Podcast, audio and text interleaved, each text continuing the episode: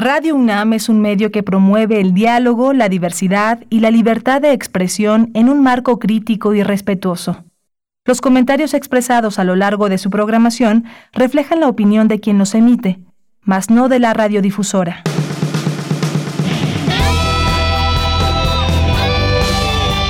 Prisma RU. Relatamos al mundo.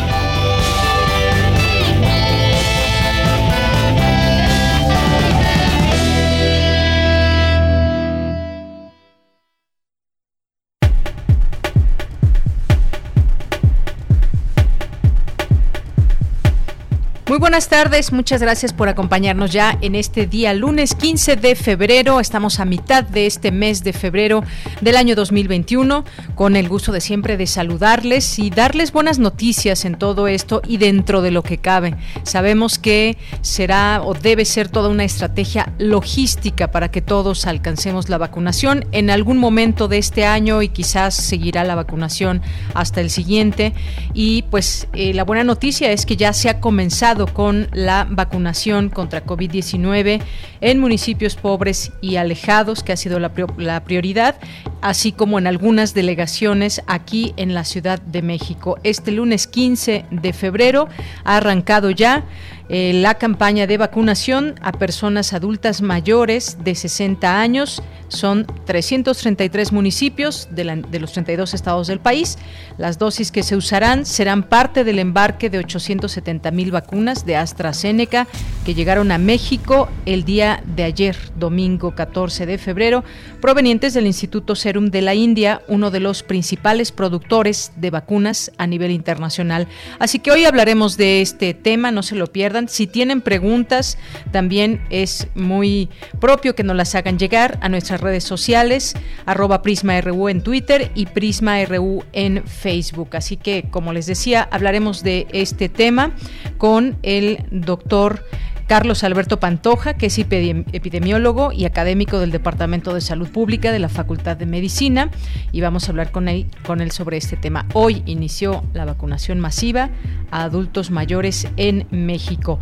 Y evidentemente, pues aquí hablaremos de, pues no se tienen las dosis completas de todas las personas que se van a vacunar, de todas las personas adultas mayores, irán llegando poco a poco y bueno, pues se espera que eh, en abril se pueda ya dar por concluida esta etapa de más de 15 millones de personas adultas mayores. Esas son más o menos las ideas que se han vertido en todo esto. Hubo un retraso, también hay que hablar de la logística.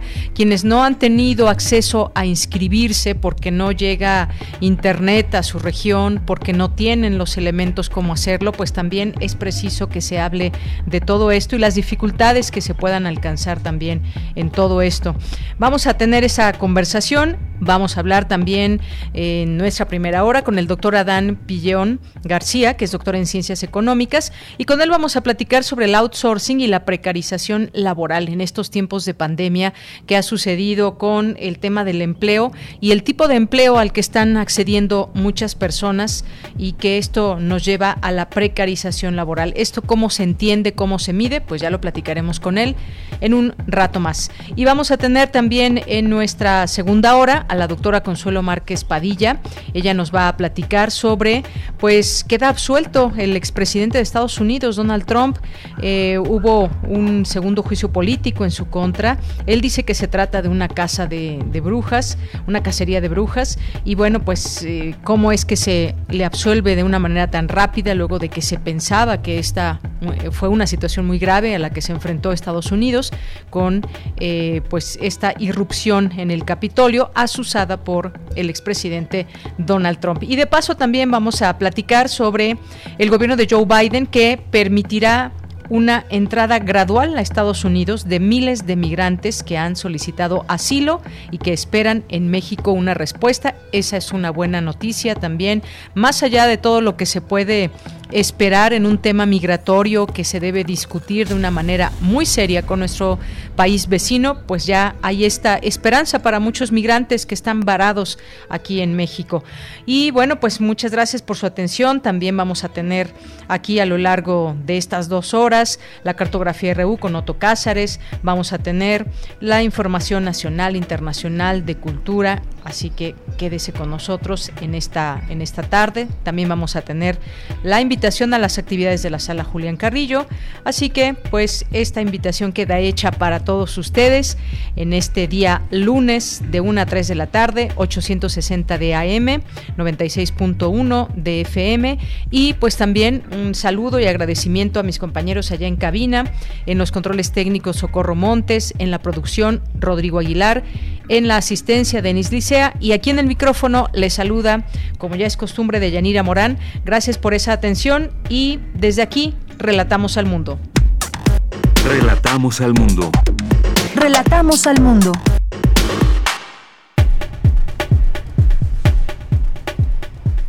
Y en este lunes 15 de febrero, en los temas universitarios, ¿cómo ves? La revista de divulgación científica de la UNAM cumple 22 años de dar a los jóvenes información veraz sobre los acontecimientos científicos diarios.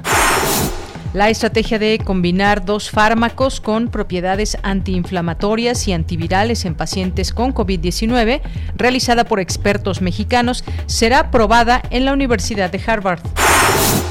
Explica el doctor Antonio Lascano que la aparición de resistencia del SARS-CoV-2 no será tan rápida como en otros virus como el VIH. Indispensable profesionalizar los servicios de la biblioteca en las redes sociales. Se debe contar con personal especializado en la generación de contenido, señala especialista. En los temas nacionales, tras señalar que los gobiernos que producen las vacunas contra la COVID-19 las acaparan, el presidente López, Andrés Manuel López Obrador pidió a la ONU convocar a una reunión urgente para implementar un mecanismo que concentre los fármacos y los ofrezca a los países menos desarrollados. En otro tema, el primer mandatario aseguró que el apagón masivo en Nuevo León, Coahuila, Tamaulipas y Chihuahua, que afectó a 400.000 usuarios, se debe a una tormenta invernal una tormenta invernal en el norte del país, así como en otros lugares. Hacia el, si nos vamos hacia el norte, pues también en Estados Unidos se han vivido días intensos de nevada y aquí en México, pues vale la pena bien decir qué ha sucedido en estos estados y pues ese apagón masivo pues también tiene un sinfín de afectaciones, sobre todo pues cuando muchas personas se protegen del frío a través de una calefacción y con un apagón, pues bueno, se han visto afectados alrededor de 400 mil usuarios. La Comisión Federal de Electricidad informó que le fue suspendido el suministro de gas natural proveniente de Texas debido al frente frío que ha generado fuertes nevadas y el congelamiento de la molécula en ductos. La jefa de gobierno de la Ciudad de México, Claudia Sheinbaum, informó que de las 9, las 9.30 de la mañana inició la vacunación de adultos mayores contra COVID-19 en 20 unidades. Sin embargo, en redes sociales, ciudadanos reportaron retrasos en la apertura de las unidades. A su llegada a la Secretaría de Educación Pública, Delfina Gómez consideró que es un reto regresar a las escuelas de acuerdo con el semáforo epidemiológico por la pandemia de COVID-19. En temas internacionales, con el ejército desplegado en las calles de Myanmar y tras una larga noche sin internet, los ciudadanos manifestantes volvieron a desafiar este lunes la creciente represión de los militares y salieron un día más a protestar mientras la, líder electa, Aung San Suu Kyi, continúa en arresto domiciliario. La nigeriana Ngozi Okonjo Iweala fue elegida este lunes como directora general de la Organización Mundial del Comercio, por lo que se convierte en la primera mujer al frente de este organismo. Prisma RU. Relatamos al mundo.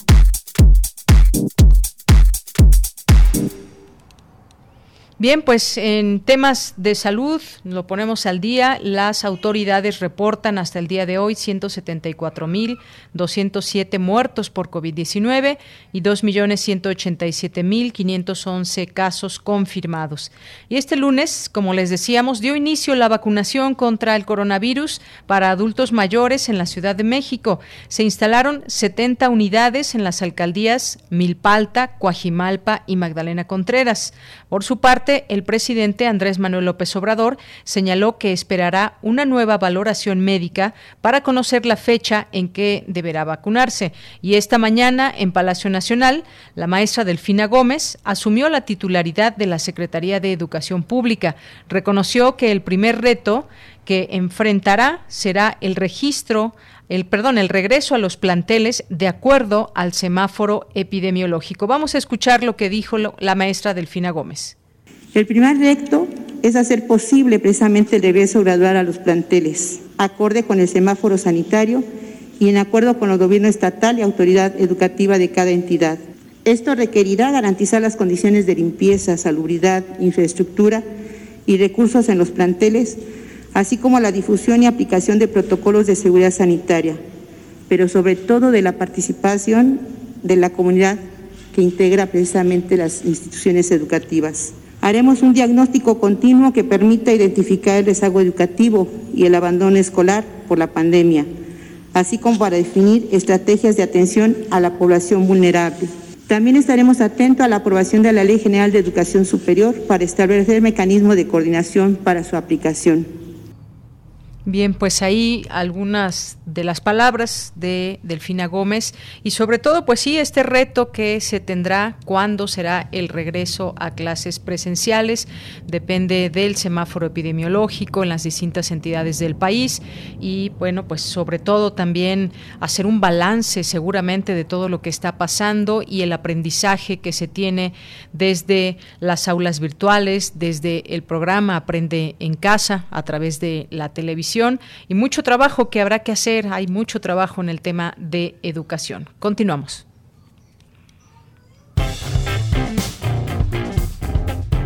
Campus RU.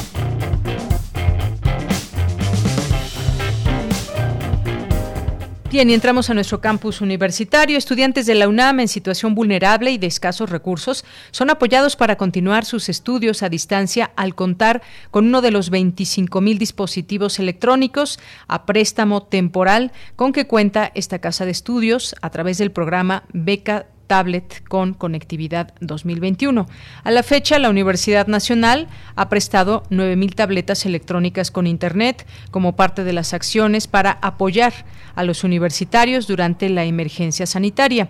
La UNAM emitió una nueva convocatoria el pasado 10 de febrero, la cual concluirá el próximo 10 de marzo, a fin de que un mayor número de su comunidad cuente con las herramientas tecnológicas que le permitan seguir con su aprendizaje. Hasta el momento es la información en torno a esta posibilidad que se abre para estudiantes de escasos recursos. Bien, nos vamos ahora con Cindy Pérez Ramírez. Es probable que no existan niveles altos de variabilidad viral en las personas infectadas por COVID-19. Cuéntanos, Cindy, adelante. Deyanira, es un gusto saludarte a ti y a todo el auditorio de Prisma RU. Durante la conferencia organizada por el Colegio Nacional Darwin y los virus, origen y evolución del SARS-CoV-2, Antonio Lascano, doctor en ciencias por la UNAM, especialista en biología evolutiva y divulgador de la ciencia, explicó que los coronavirus mutan en promedio de 8 a 10 veces más lentamente que otros virus de RNA. Un genoma de SARS-CoV-2 acumula un par de mutaciones puntuales por mes. La pequeñísima diversidad genética. ¿Por qué? Bueno, es la, la diversidad del genoma tan limitada que tiene el SARS-CoV-2 se puede explicar en parte, uno, porque es un virus de aparición muy reciente, lleva apenas un año. En realidad, debe haber pasado algún tiempo adicional en hospederos animales, eh, incluyendo humanos, y dos, porque no provoca una infección crónica, es decir, se transmite más rápido de lo que muta. ¿Qué quiere decir que no provoca una infección crónica? Quiere decir que eh, provoca una infección aguda. El virus llega, el SARS-CoV-2, sabemos que eso ocurre, llega y en cuatro o cinco días se multiplica y luego brinca a otro hospedero o no, El investigador detalló que gracias a la estabilidad del SARS-CoV-2 se puede predecir que no habrá niveles altos de variabilidad viral en las personas infectadas, lo que significa que las terapias antivirales pueden ser homogéneas una persona que haya sido infectada por el SARS-CoV-2 va a tener más o menos el mismo virus homogéneamente, a menos desde luego que sea una infección crónica de una persona inmunodeprimida. Y esto es muy bueno porque significa que las terapias antivirales pueden ser homogéneas. Los compuestos que anulen al virus pueden ser los mismos y no necesitamos estar poniendo mezclas como en el caso del HIV también significa que es muy probable que las vacunas disponibles van a servir para todas las variantes, aunque habría que preparar vacunas polivalentes por si acaso. Y finalmente podemos decir que la aparición de resistencia no será tan rápida como en otros virus como el VIH, aunque eso no significa desde luego que los virus dejen de estar mutando. Tenemos que tener eh, una vigilancia epidemiológica a nivel molecular constante. Deyanira, por último, Antonio Lascano dijo que durante un mes el virus de la influenza acumula el doble de mutaciones y el virus de inmunodeficiencia humana VIH acumula cuatro veces más mutaciones que un genoma de SARS-CoV-2. Hasta aquí la información. Muy buenas tardes.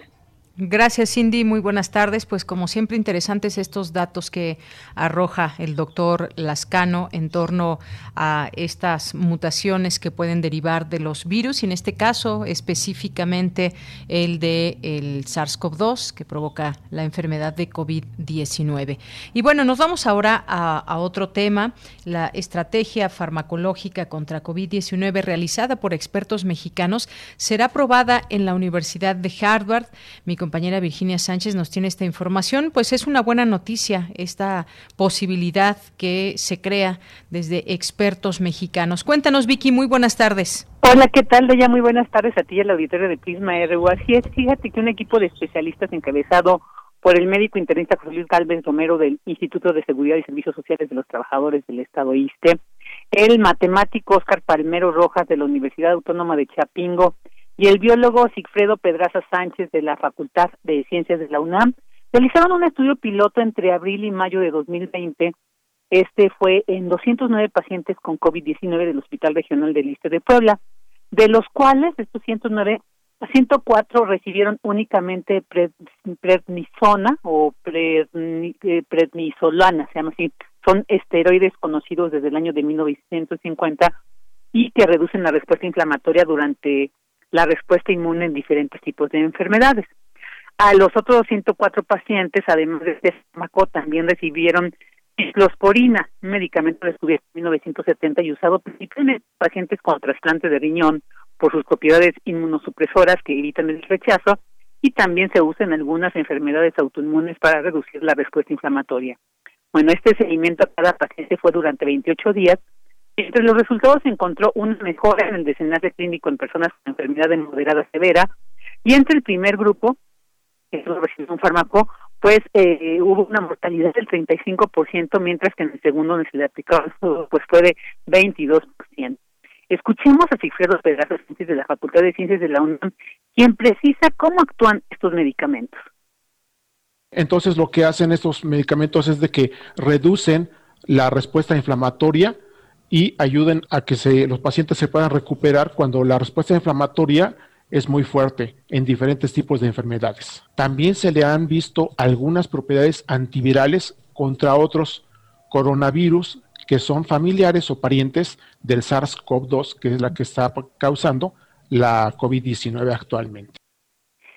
Los resultados de este estudio fueron publicados recientemente en un artículo de la revista Journal of Internal Medicine y ha sido tan importante y trascendental esta estrategia que ya se ha solicitado para aplicarse en la Universidad de Harvard. Al respecto, Pedraza Sánchez detalla que esta mezcla de estos fármacos formará parte de un proyecto que realizará el doctor Ari Moscovitz, profesor asistente de medicina del Centro Médico Beth Israel de la Universidad de Houston. Escuchamos esto. El doctor Galvez tuvo ya el contacto con un doctor de Estados Unidos de la Universidad de Harvard y el doctor Moscovitz ya le comentó que están comenzando a planear un estudio multicéntrico en Estados Unidos, porque también sabemos que está muy fuerte también el problema en Estados Unidos, y es para probar ese tratamiento. El experto entonces resalta la importancia de utilizar medicamentos ya conocidos y aprobados incluso para otras enfermedades porque se ahorra tiempo y dinero en investigarlos. Asimismo, señaló lo fundamental que es la colaboración multidisciplinaria entre instituciones y profesionistas para el desarrollo de este tipo de estudios en nuestro país. Tella, este es el reporte. Vicky, pues muchas gracias y estaremos, por supuesto, muy atentos, pendientes de lo que derive de estas eh, de estas pruebas que se siguen haciendo en la Universidad de Harvard y donde participan expertos mexicanos y que pues sería parte de esa estrategia farmacológica contra esta enfermedad. Muchas gracias. Gracias a ti. Ahora sí, hasta mañana. Hasta mañana. Muy buenas tardes. Continuamos. Porque tu opinión es importante, síguenos en nuestras redes sociales, en Facebook como Prisma RU y en Twitter como arroba PrismaRU.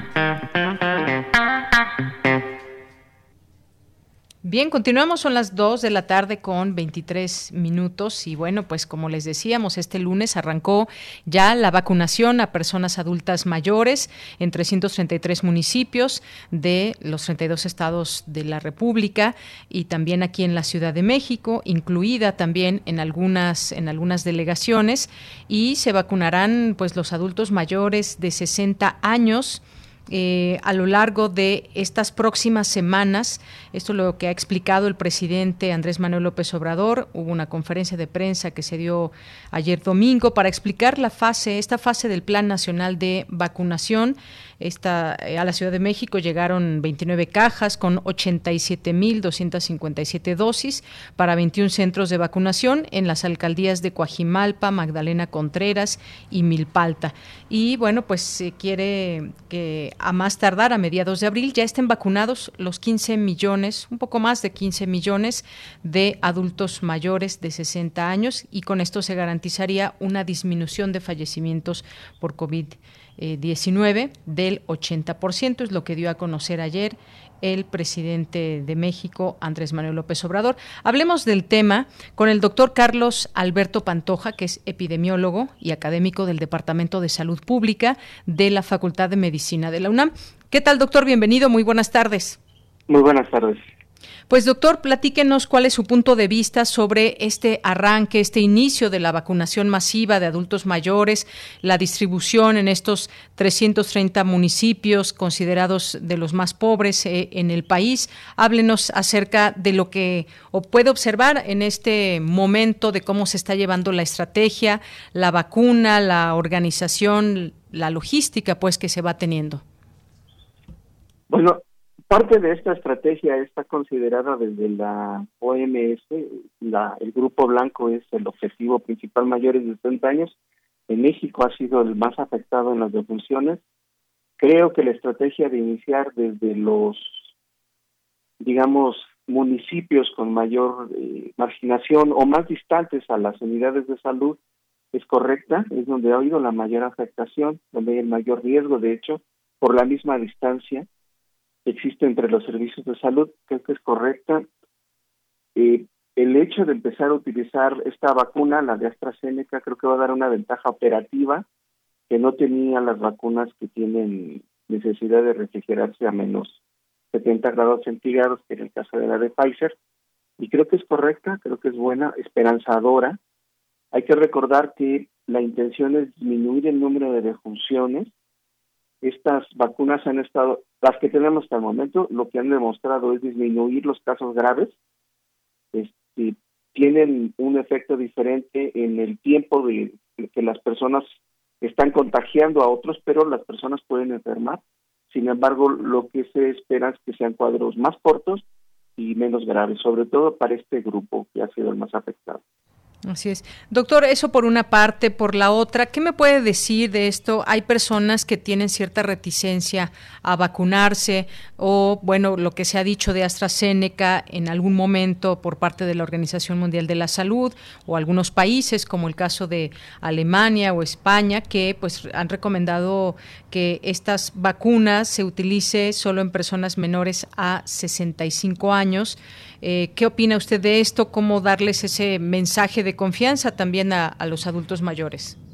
Quisiera no ser demasiado técnico, pero hay que tomar en cuenta que estas vacunas están pasando como, tienen una autorización de emergencia, este, pero han sido probadas ampliamente. En este momento ya se pueden aplicar a mayores de 65 años. Hay que recordar que este, tiene que seguirse vigilando el, el, el devenir de del comportamiento en la población masiva. Como muchos de ustedes saben, si no, yo se los comento, previo a que se les inmunice, se les vacune y posterior a que se les ponga la aplicación, van a estar siendo observados, se les van a hacer una serie de preguntas y bueno, sí, hay que animarlos a todos a que se pongan la vacuna. Yo soy epidemiólogo en campo y bueno, he usado cuantas veces he tenido la oportunidad de la vacuna. Espero que haya una confianza general, me imagino que por eso desde Presidencia de la República se ha hecho la convocatoria para usar la vacuna.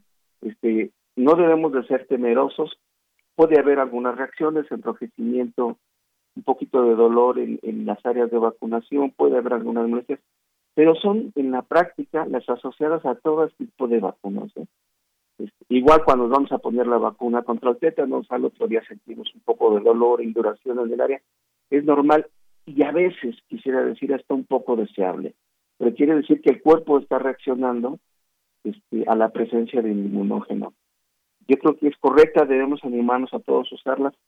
Es preocupante que en algunos lugares haya desconfianza en las vacunas. El caso de Francia, 30% de las personas no van a ponerse las vacunas, al menos algunas encuestas es lo que han dicho.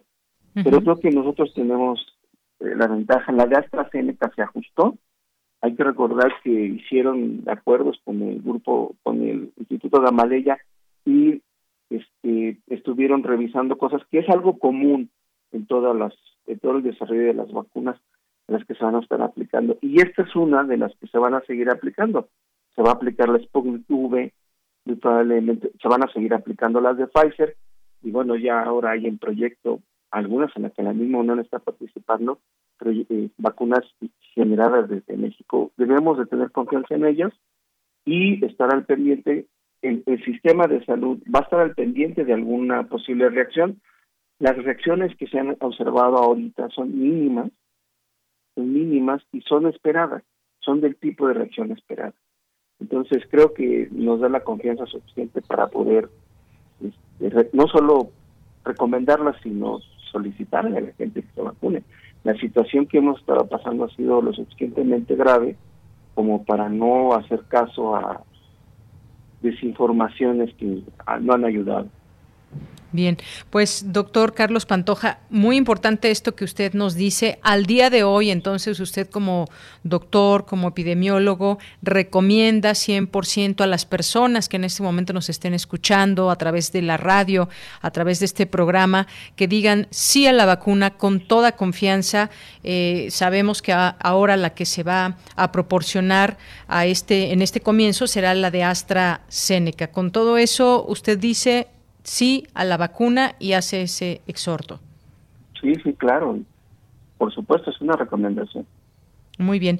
Ahora, aquí en la Ciudad de México también, pues ya comenzó esta, esta vacuna así como en aquellos municipios pobres. Eh, se empezó con, con, tres delegaciones solamente, Coajimalpa, Magdalena Contreras y Milpalta. Eh, se han reportado algunos eh, retrasos, de los cuales ya, ya se ha hablado por parte de la propia jefa de gobierno, Claudia Sheinbaum, reconoció atrasos en el arranque de la vacuna de adultos mayores, pero que ya están, pues ya desde las 9.30, ya lograron tener todos estos módulos donde la gente se está yendo a vacunar vacunar. Y bueno, pues ahí vemos también esta parte logística con la sana distancia, organizados de tal manera que puedan ir y poder fluyendo todo este número de personas. Aquí en la Ciudad de México también importante.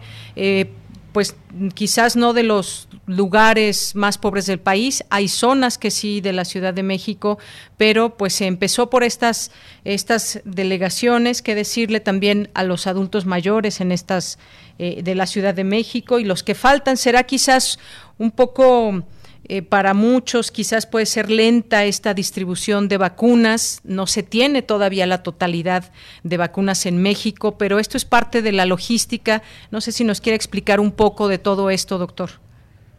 Sí, miren, hasta hasta hace unos días las vacunas que se estaban poniendo generalmente se ponían a personal médico. La logística que se utiliza aún ahí no es fácil. Este requiere un periodo de adaptación. Necesitaban áreas específicas, congela, ultracongeladores, etcétera. Estas nuevas vacunas ya no requieren la ultracongelación.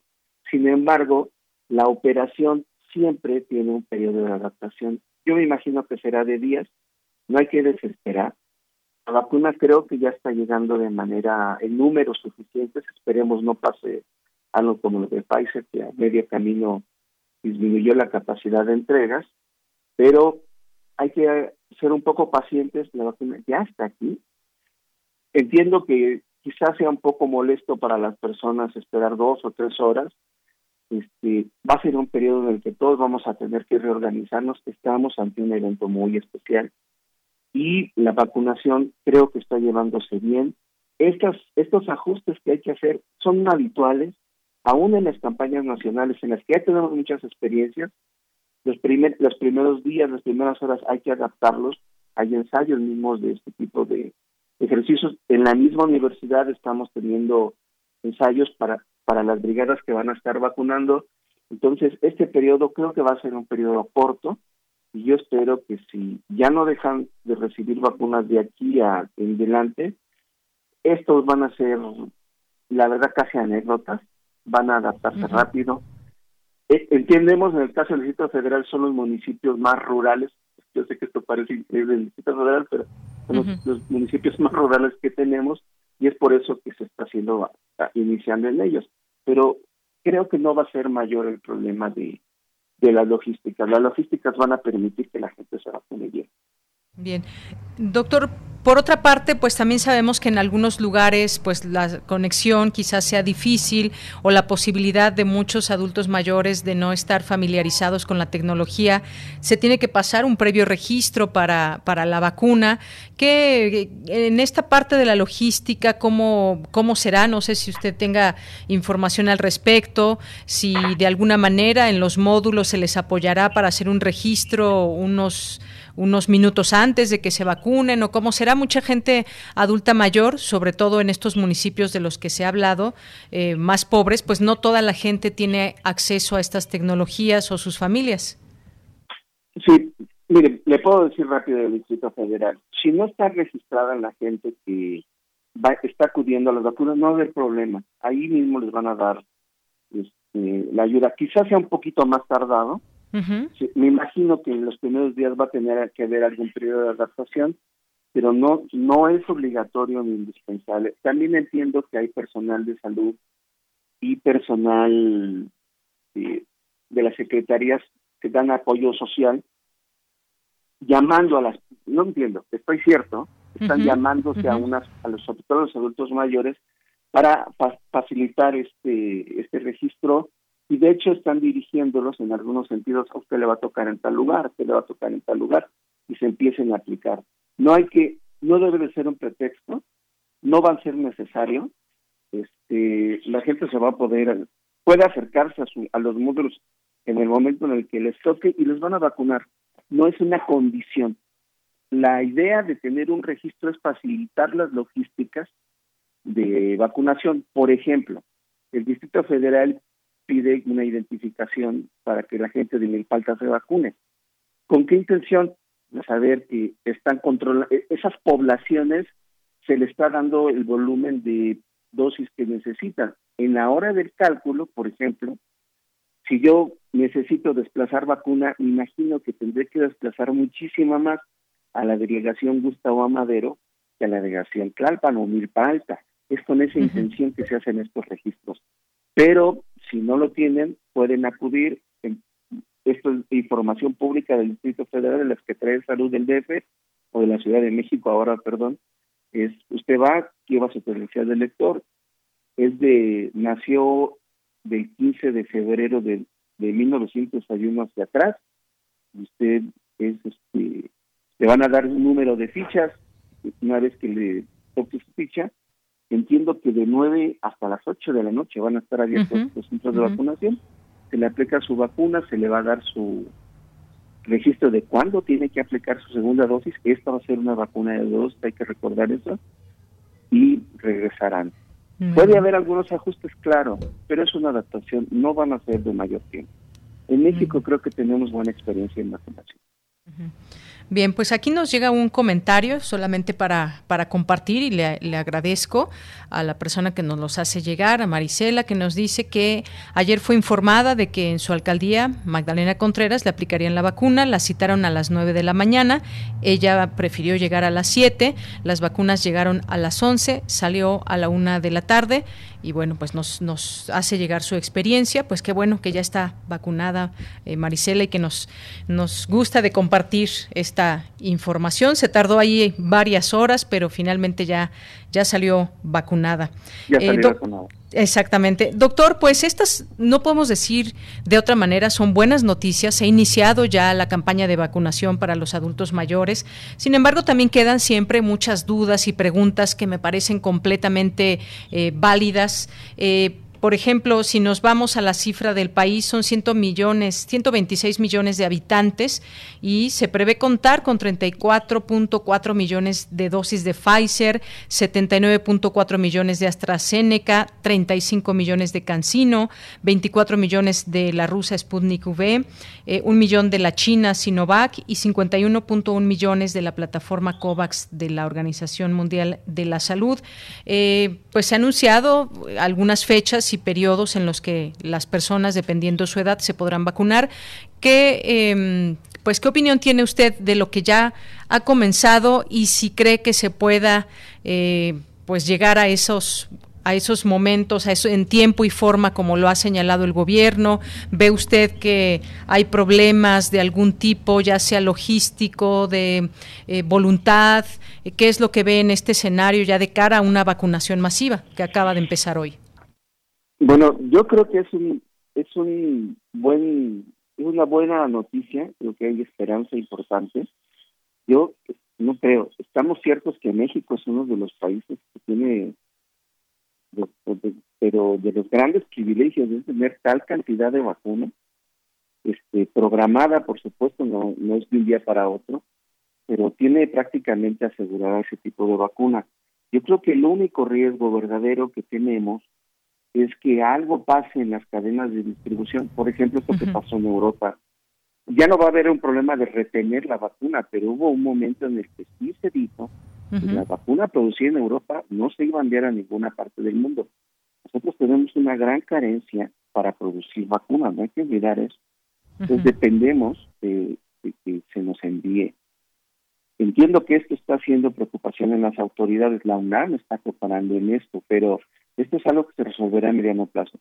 Yo creo que eh, va bien la cosa, esperemos que a mí se me hace que podamos eh, inmunizar a todos los adultos mayores en un periodo de dos meses, yo creo que es una meta ambiciosa, espero, ojalá se logre, todos lo deseamos, y creo que eso resolvería parte del gran problema que hemos tenido.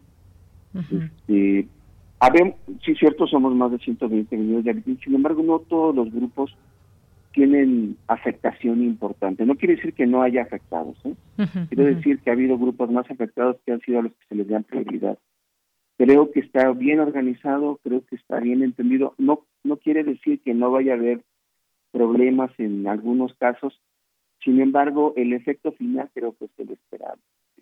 No, yo que he trabajado en el sistema de salud durante mucho tiempo, sé que aunque pueda haber 5, 10, 15, 20, 100 casos, no sé dónde haya problemas, no, no oscurecen la ventaja que se le dan a millones.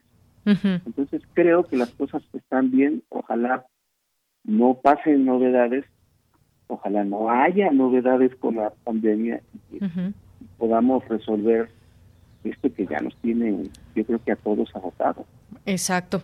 Doctor, pues muchas gracias. Gracias por compartir con nosotros estos puntos de vista sobre, sobre lo que está sucediendo en México desde eh, su punto de vista como eh, especialista en todo esto. Y la que sea que nos toque, doctor, porque de pronto yo he escuchado y yo quisiera que me toque la rusa, que si la china, etcétera. Pero bueno, pues va a ser la, la que nos toque tener la plena confianza de que es una vacuna de calidad. Sí, claro. Muy bien. Pues, doctor, muchísimas gracias por acompañarnos en esta tarde. Hasta luego. Hasta luego, muy buenas tardes al doctor Carlos Alberto Pantoja, epidemiólogo y académico del Departamento de Salud Pública de la Facultad de Medicina de la UNAM. Continuamos. Relatamos al mundo. Relatamos al mundo. Bueno, pues ya está en la línea telefónica. Agradecemos al doctor Adán Pillón García, doctor en Ciencias Económicas, académico de la Facultad de Estudios Superiores Acatlán y la Universidad Autónoma Metropolitana. ¿Qué tal, doctor? ¿Cómo está? Muy buenas tardes. Muy buenas tardes, Deyanira. Estoy muy gustoso de estar contigo y con tu amable auditorio.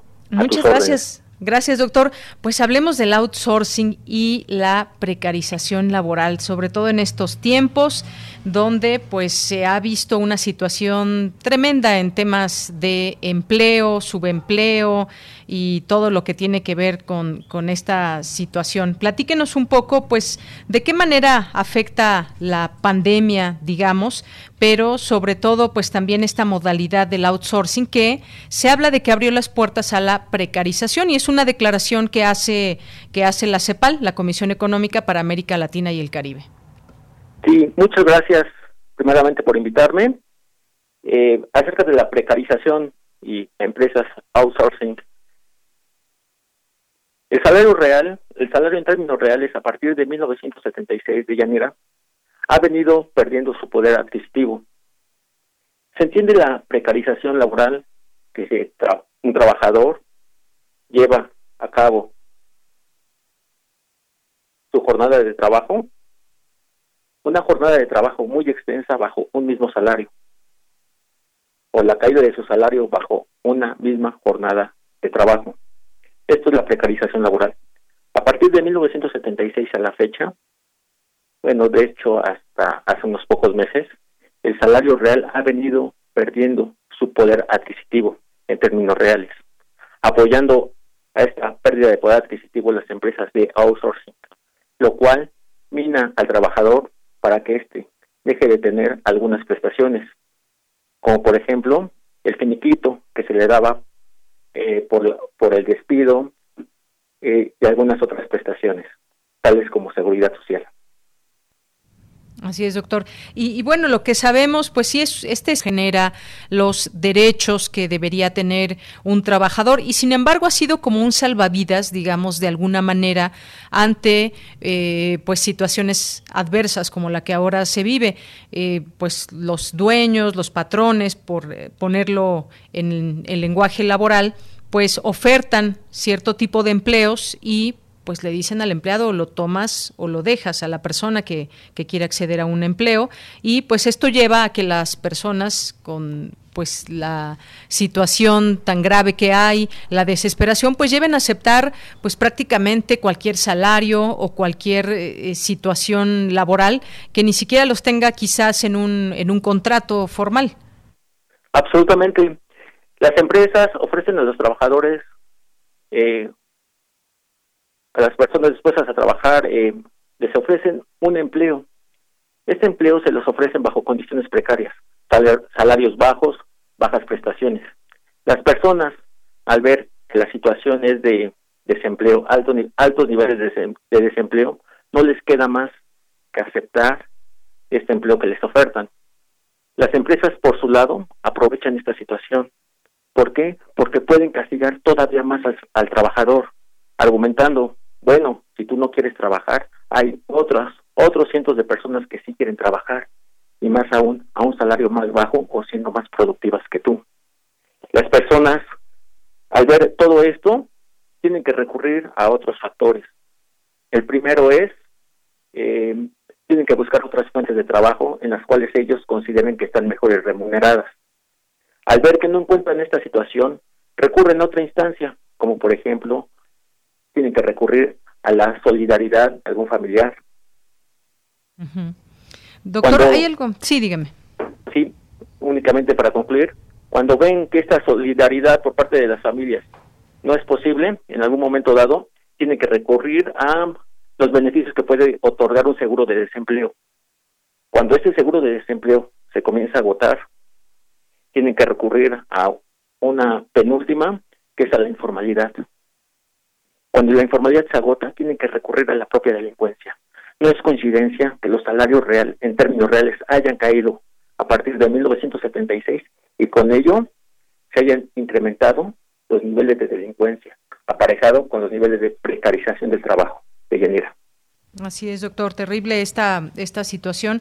Y hay que decirlo también como lo, lo, explicaba la secretaria ejecutiva de la Comisión Económica para América Latina y el Caribe, Alicia Bárcena, pues ella explicó, por ejemplo, que, que hay empresarios que utilizaron bien el esquema en México, por ejemplo, de la subcontratación, pero hay quienes utilizaron el esquema para abatir costos y ello profundizó la desigualdad. Y me pongo a pensar, eh, por ejemplo, en esta pandemia, doctor, yo sé que muchas empresas han tenido pérdidas y si hablamos de las micro pequeñas, medianas, bueno, pues no podemos eh, decir nada favorable porque se han visto muy afectadas la mayoría de ellas, pero hablemos, por ejemplo, de las grandes empresas, de las personas que son verdaderamente ricas en México y que no se han querido, digamos, no han querido abatir esta situación, enfrentarla y tener quizás menos ganancias sin dejar de ser ricos, pero se van contra el trabajador. Muchas empresas ricas han bajado a la mitad del salario de sus trabajadores, al 30, al 20%. Tenemos pues pues dueños de muchas empresas, por ejemplo, de medios de comunicación también, que pues han preferido afectar a, a los empleados o recortar las nóminas y no aguantar ellos. Esto también habla pues de que en México se puede hacer eso desafortunadamente y pasar el costo a los al más débil, al trabajador que gana pues que gana poco, eh, que tiene un salario que le alcanza para vivir, pero que lo han precarizado más los mismos empresarios. Sí, absolutamente, Deyanira. Ante esta situación, la cual es exógena, una pandemia, como su nombre lo indica, es mundial, eh, grandes empresas han, que han querido y lo han hecho precarizar todavía más el trabajo bajo el argumento que bajo esta situación estamos, ellas están eh, expresando pérdidas como consecuencia de esta, esta gran crisis económica. Estas empresas, sin embargo, bueno, lo están haciendo al día de hoy, pero de acuerdo a análisis, nos hemos dado cuenta que en realidad la explotación en México no es eh, no es una situación de eh, que, se, que, se, que se esté agravando al día de hoy, sino es una situación que se ha venido de manera paulatina, paulatina, paulatina. Sí, no es algo nuevo para nada. Exactamente, únicamente que al día de hoy lo están expresando como consecuencia de la pandemia. Así te llega. Así es. Bueno, pues esta es una situación que queríamos hablar de, de esto y, de pronto pues eh, muchas personas que quizás nos puedan estar escuchando dicen, bueno, pues yo afortunadamente tengo, eh, tengo un trabajo donde tengo todos los, los, derechos como trabajador, pero hay quien nos está escuchando también y dice, bueno, yo no tengo acceso a eso, ¿qué puedo hacer como, como trabajador que está buscando empleo o que tiene un trabajo sin llegar a un contrato específico, sin tener ningún tipo de derecho? Pues está aguantando todas esa, eh, esas, esas personas. Ya desde la presidencia sabemos que pues se ha tenido una postura muy específica en torno al outsourcing, que desaparezca el outsourcing, pero esto también sin duda, doctor, no sé qué opine, pues no puede ser de la noche a la mañana, tiene que ser de manera gradual y esos trabajadores que están en esta modalidad, pues cómo se les puede ir cambiando hacia una formalidad más clara. ¿Qué opina? ¿Esto nos llevará mucho tiempo? ¿Cómo será esta, esta propuesta que además ya, ya está en marcha? Lo cual no quiere decir que en México se acabó el outsourcing. Por supuesto que lo hay todavía. Claro que sí. Esta parte del outsourcing es muy interesante. Fíjate, Deyanira, que la política económica empleada en México hasta hace algunos pocos años estaba, estaba fundada sobre los bajos salarios, en específico sobre la teoría neoclásica la cual nos dice que para garantizar empleo para todos, los salarios tienen que ir a la baja. Esto para que las empresas puedan garantizar ganancias y al garantizar ganancias puedan generar más empleo. Sin embargo, lo que hemos visto en la realidad es de que no se ha verificado. La explotación hacia, hacia, lo, hacia los trabajadores vía empresas de outsourcing o, o precarización de, del trabajo ha sido impresionante, de Yanira.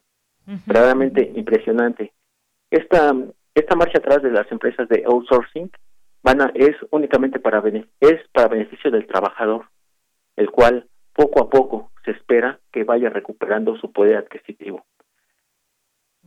Bueno, doctor, pues sí, eso quizás con miras a que pues las cosas empiecen a ser bien y podamos ya en unos años, no sé cuántos, si 10, 20, 30, poder tener pues otro tipo de, de formalidad laboral y que sobre todo también que existan leyes muy específicas en todo esto porque pues si nos ponemos nos pudiéramos poner a comparar nuestros sistemas laborales con otros países que tienen mucho más formalidad y que también tienen sus problemas, pero que pues las leyes les permiten o no cosas y son muy cautas también en proteger al trabajador, quizás en ese momento podremos podremos decir que México ha cambiado en ese sentido, pero se antoja largo el proceso, doctor.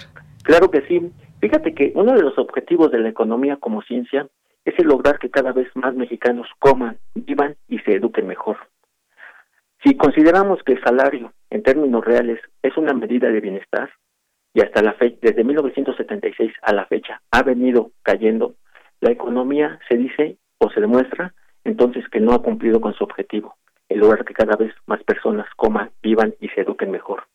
Recientemente ha habido un incremento como nunca antes en términos salariales. Sin embargo, este incremento aún es insuficiente para equipararlo al nivel de bienestar que se tenía en 1976, por lo que, de acuerdo a cálculos personales, van a pasar aproximadamente siete sexenios si se sigue la misma política económica para que se llegue a alcanzar el mismo nivel de bienestar que se tenía en 1976, siendo la medida del nivel de bienestar el salario real. Bueno, pues sí, es bastante tiempo, doctor. Siete sexenios, imagínese usted. Pero bueno, pues es importante hablar de todo esto, en algún momento tener claro también qué pasa con el outsourcing, qué pasa con la precarización laboral en México. Eh, digo también la, la CEPAL se refería también a la región, pero por supuesto que pues hay que hablar de, cada gobierno y qué está implementando para, para sus para su país. Bien, pues doctor, muchísimas gracias por estar con nosotros en esta tarde aquí en Prisma RU de Radio UNAM. Por el contrario, Deyanira, el placer ha sido todo mío y muchas gracias por considerarme y muchos saludos a todo tu auditorio. Gracias, doctor. Un abrazo para usted. Muy buenas tardes. Hasta luego. El doctor Adán, Adán Pillón García, doctor en Ciencias Económicas, académico de la Facultad de Estudios Superiores Zacatlán y la UAM. Continuamos. Sala Julián Carrillo presenta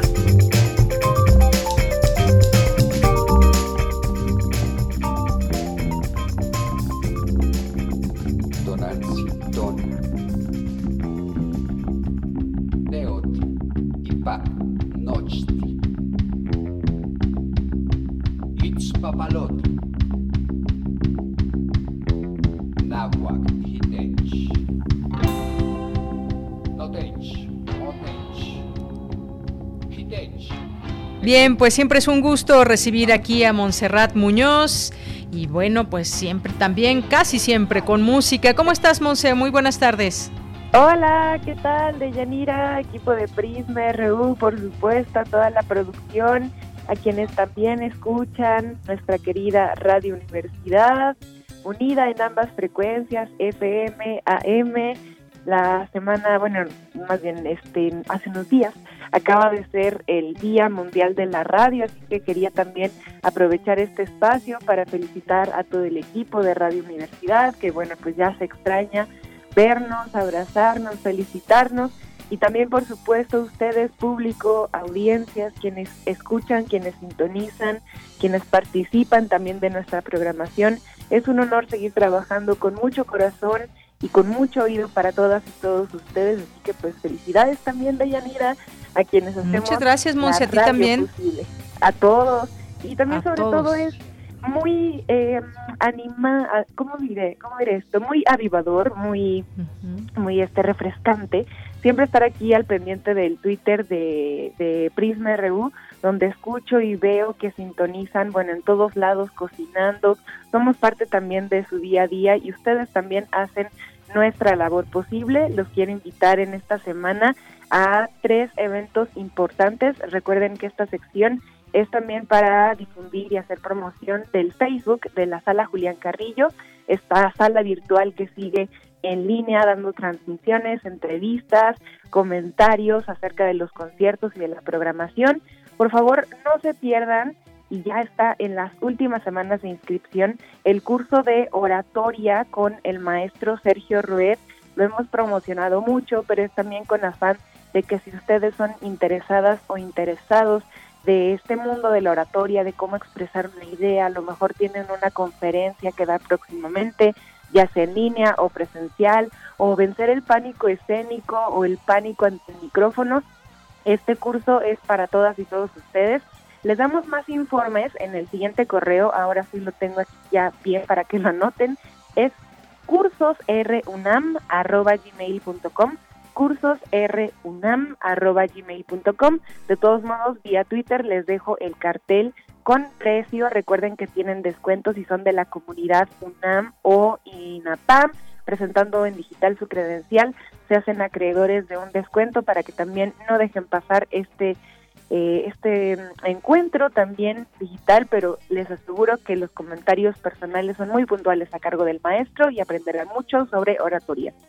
También el viernes, ya lo que se escucha aquí, es un power trío eh, conformado por Kevin En el bajo y el saxofón, por Mauricio Delgadillo en la guitarra y por en esta ocasión Nest Sánchez en la batería. Ellos hicieron un grupo que se llaman Los Infinitos Más Iguales y además de tener todo el power, la inspiración de Frank Zappa en sus canciones, eh, los tintes de cada uno de ellos que le aportan este rock progresivo, hacen también poesía en lengua originagua náhuatl. Entonces es muy interesante escuchar cómo a través del nombre, Los Infinitos Más Iguales, estos chicos pues llevan mensajes del rock progresivo y la palabra estarán en retransmisión a las 9 en Radio UNAM y a las ocho y media en el Facebook de la sala Julián Carrillo, conversando, entrevistando, leyendo sus comentarios en tiempo real no se pierdan, por favor, de escucharlos, los escuchamos acá así de fondo, pero pues también participen de esta entrevista el viernes a las 8.30 en Intersecciones y recordando los aplausos cuando eran en vivo los eventos, también a las 9 en nuestra querida y apreciada y chulísima Radio UNAM. También el sábado conversaremos en los otros libros con un grandioso de la autoedición y publicación, el Sparpi Ediciones, quien a nombre también de este sello ha hecho libros fascinantes libros que se leen en la oscuridad, por ejemplo, que son de tinta fosforescente, eh, un libro por ahí en una sudadera, libros pergaminos. Actualmente él reside en Oaxaca y acaba de lanzar una convocatoria para proyectos editoriales de mujeres, o sea, eh, realizados por mujeres oaxaqueñas y yo creo que hablará de todo esto y de muchas cosas más. Recordemos, y si no se los cuento, que él escribe desde los 17 años, así que tiene novelas, tiene cuentos, tiene ilustraciones, también varios materiales gráficos, entonces estará conversando en los otros libros, produce Andrea Castañeda y muy seguramente estará también detrás de todo Héctor Salik y estos carteles también los estaremos publicando en nuestro Facebook oficial, así que no se pierdan de oratoria, de música, de entrevista y de mucho más que tenemos preparado para todas y todos ustedes. Muy bien, Monse, pues muchísimas gracias. Y sí, ahora que decías lo del Día Mundial de la Radio, pues esto no podría festejarse sin los radioescuchas, que siempre están ahí pendientes, como bien dices, en su día a día, que nos van compartiendo lo que hacen mientras escuchan la radio o algún programa en específico y en particular que les guste. Monse, pues muchas gracias, te mando un abrazote. Somos comunidad, muchas gracias a todas y todos. Les mando un fuerte, fortísimo abrazo sonoro. Hasta luego, hasta el lunes. Hasta ya. Y pues nos vamos al corte, ya son las 2 de la tarde, regresamos a la segunda hora de Prisma RU. Queremos escuchar tu voz. Nuestro teléfono en cabina es 55 36 43 39. Creemos en un mundo donde se escucha toda la música, toda la música, donde el conocimiento esté abierto al mundo se ame de todas las formas. Ese mundo es posible y vamos a pelear por él. Resistencia modulada. De lunes a viernes, de las 20 a las 23 horas, por el 96.1 de FM, Radio UNAM. Experiencia sonora. En el PES cabemos todos. Ciudadanas, ciudadanos, simpatizantes, militantes del PES. En este 2021 demostremos que otra posible. La política, la paz, reconciliación y la solidaridad. Como sociedad, no nos gusta que se gasten nuestros recursos en partidos políticos. Que se utilicen en cosas que no nos dan beneficio. Nosotros creemos que en México, la Casa Deportiva de Animales no debería existir. Acércate a nosotros. El Partido Encuentro Solidario es la casa de todos. México hoy tiene una nueva opción. Partido Encuentro Solidario. La cuarta transformación está avanzando de la mano de la gente. ¿Cuándo antes un gobierno había puesto a los pobres por encima de todo? ¿Cuándo se había entregado una pensión a todas las personas mayores y becas a tantos jóvenes? ¿Cuándo se había trabajado para garantizar atención médica y medicinas gratuitas? Para Morena, el poder solo tiene sentido cuando se pone al servicio de los demás. Con el pueblo todo, sin el pueblo nada. Morena, la esperanza de México. Queremos escucharte. Queremos escucharte. Queremos ¿Cuál ha sido tu experiencia en la pandemia? Llama al buzón de voz de Radio UNAM y responde estas preguntas. ¿Qué has aprendido y por qué? 55 56 23 32 81. Tu testimonio será compartido con nuestros radioescuchas. La dificultad es la mejor maestra. Radio UNAM, experiencia sonora. Hola, ¿me escuchan? No te veo, ¿tienes prendida la cámara? ¿Tienes prendido tu micrófono? Ay, no te escucho. No pudiste juntarte con tu familia, pero igual se mantuvieron unidos. La contingencia sanitaria nos ha limitado, pero el INE quiere asegurarse que tu opinión cuente. Por eso si tu INE venció en 2019 o 2020, igual te servirá para votar y como medio de identificación hasta el 6 de junio de 2021. En 2021, el voto sale y vale. Contamos todas, contamos todos. INE. El Tribunal Electoral del Poder Judicial de la Federación protege mi voto. Tribunal Electoral. Puedo participar en política, o sea, puedo votar y ser votada. Tribunal Electoral.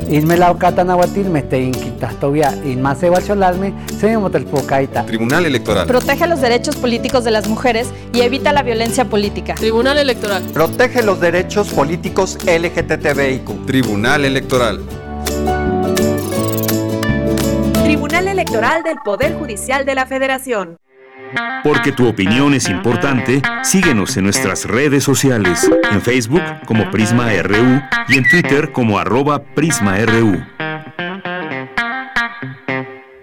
Dos de la tarde con cinco minutos. Muchas gracias por continuar con nosotros aquí en esta segunda hora de Prisma RU. Bueno, pues en resumen sobre esta vacunación de adultos mayores, comenzó a las 11.30 de este lunes. La jefa de gobierno, Claudia Sheinbaum, informó que las 70 unidades de vacunación contra COVID-19 estaban operando. Ella misma se presentó en una, en la Escuela Doctor Conrado Méndez, en la colonia Granjas, Palo Alto, en Coajimalpa, eh, para ofrecer disculpas por el retraso en el inicio y pues supervisando esta vacunación.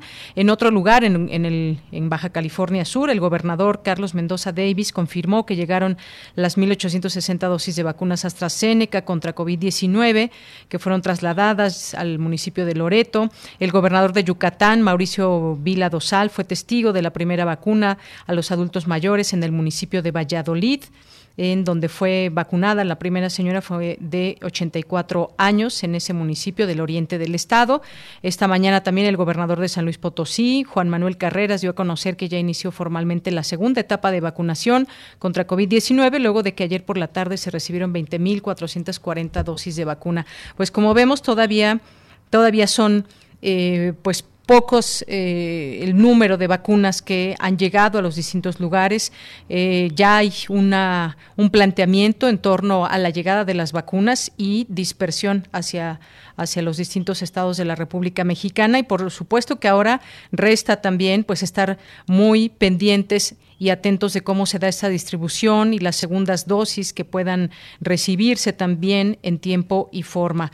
Así que todos, desde los que se, acudieron hoy, hoy acudieron a ponerse la vacuna, pues serán también quienes estarán informando cuando se les dé a conocer la, segunda dosis, el gobierno, las autoridades, por supuesto, medios de comunicación, pues yo creo que resta ser equipo en todo esto y poner el dedo del renglón donde se deba, donde hay que, donde se deba criticar algo y señalar que está sucediendo algo negativo, pues también mirar hacia allá, pero también pues saber que se está haciendo un esfuerzo y que pues los esfuerzos se hacen entre todos y en, equipo. Seguiremos informando sobre esto a través de los especialistas. Y gracias aquí a las personas que se comunican con nosotros vía, vía redes sociales, como Andrea Esmar, muchas gracias, como José Luis Sánchez, nos dice buen inicio de esta gran semana. Gracias a todo el equipo por eh, también inicio vacunación a la población. Eh, también nos dice eh, la noticia de perdonar impuestos millonarios sí que ofende a muchos y nos recuerda lo del juicio a los expresidentes por su traición a la patria. Gracias, José Luis. Pues sí, que todos paguen impuestos, eso sería lo mejor también de los impuestos, pues ese dinero se deriva, sobre todo en una pandemia como esta, pues a destinar dinero donde se requiere. Jorge Fra, también muchas gracias, saludos a todo el equipo de Prisma RU. Mi comentario es que no se me hace eh, lógica la aplicación de la vacuna por apellidos y ojalá hubiera sido además las 24 horas. ¿Estoy bien o estoy mal en mi opinión? Gracias, Jorge. Bueno, pues es tu opinión y por supuesto muy respetable Claro que nos gustaría que 24 horas del día eh, no pare la vacunación en México, por, sobre todo por el número de personas que conforman este país.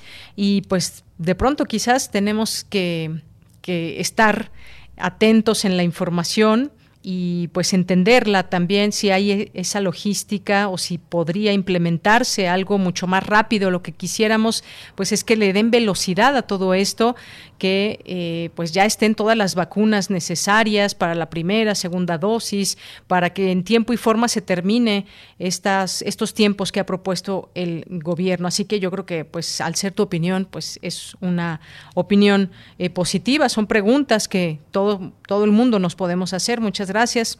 Mayra Elizondo, muchos saludos.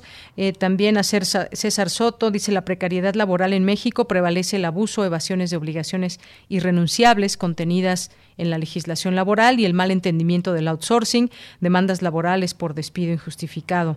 Eh, también Adrián Cuadros, muchos saludos. Flechador del Sol, muchas gracias. También a David Castillo, gracias por la tan valiosa información. Gracias David, Jean-François Charrier también, Diana. David Castillo, José Luis León, muchas gracias, Rosario Durán. Dice, a ver si, si traen a la de AstraZeneca para menores de 65 años, cómo le están haciendo para el grupo de personas que no están en ese rango y que los están considerando hoy para la vacunación. Bueno, pues como ya escuchábamos al doctor, esta vacuna se podrá aplicar a todas las personas adultas mayores sin ninguna eh, situación adversa, aunque pues hay un periodo eh, de tiempo en el que pueden estar en el sitio para que eh, pues cualquier situación sea atendida. Gracias eh, por tu comentario. Gracias al Departamento de Salud Pública de la Facultad de Medicina de la UNAM. Les mandamos muchos saludos a todos los que trabajan allá. Mario Navarrete aquí llevándonos por un bello camino con el cielo azul. Muchas gracias por compartir tu camino el día de hoy, Mario, en este lunes 15 de febrero, escuchando Prisma RU. Henry Paredes, muchas gracias. Dice aquí en el Oro de Hidalgo, Estado de México. Eh, ya está la Guardia Nacional aplicando la vacuna. Muchas gracias por la información, Henry Paredes. Muchas gracias también a Noemí, a Laik. Eh, también muchas gracias a eh, Radio Chapingo, les mandamos muchos saludos a Radio Chapingo, muchas gracias, John Links, a Felipe también, a nuestros amigos de Punto de Partida, a Fernando, a Otto Cázares, que en un momento pues estará por aquí ya con nosotros en su cartografía del día de hoy. Goya, Goya, colisión con la imaginación gráfica de Francisco de Goya, un museo imaginario. Almix Martínez, Elizabeth Peña, Brian Loverde, Ángel Rebolledo, José Luis León, eh, muchas gracias a todos ustedes. Pues nos vamos a la información. Eh, son las 2 de la tarde con 11 minutos y nos vamos ahora con Dulce García que nos vamos con cómo ves esta revista de divulgación científica de la UNAM que cumple 22 años de divulgar información veraz sobre los acontecimientos científicos. ¿Qué tal, Dulce? Buenas tardes, adelante. Dulce. Muy buenas tardes a ti al auditorio de Yanira. Pues bien, como lo mencionas, ¿cómo ves esta revista de la Universidad de Divulgación Científica? Ha cumplido ya 22 años de llevar la ciencia a los jóvenes principalmente de Yanira. La publicación de esta revista es mensual y está integrada por reseñas de avances en la investigación y por ensayos en los que se abordan con mayor profundidad, con un lenguaje claro y comprensible, diferentes temas en todos los campos del conocimiento. Durante la conmemoración del 22 aniversario de esta revista universitaria, Estrella Burgos, directora de la misma, habló de cómo inició este proyecto de Yanira y cuáles son algunos de los cambios que ha tenido hacia este 2021. Vamos a escuchar.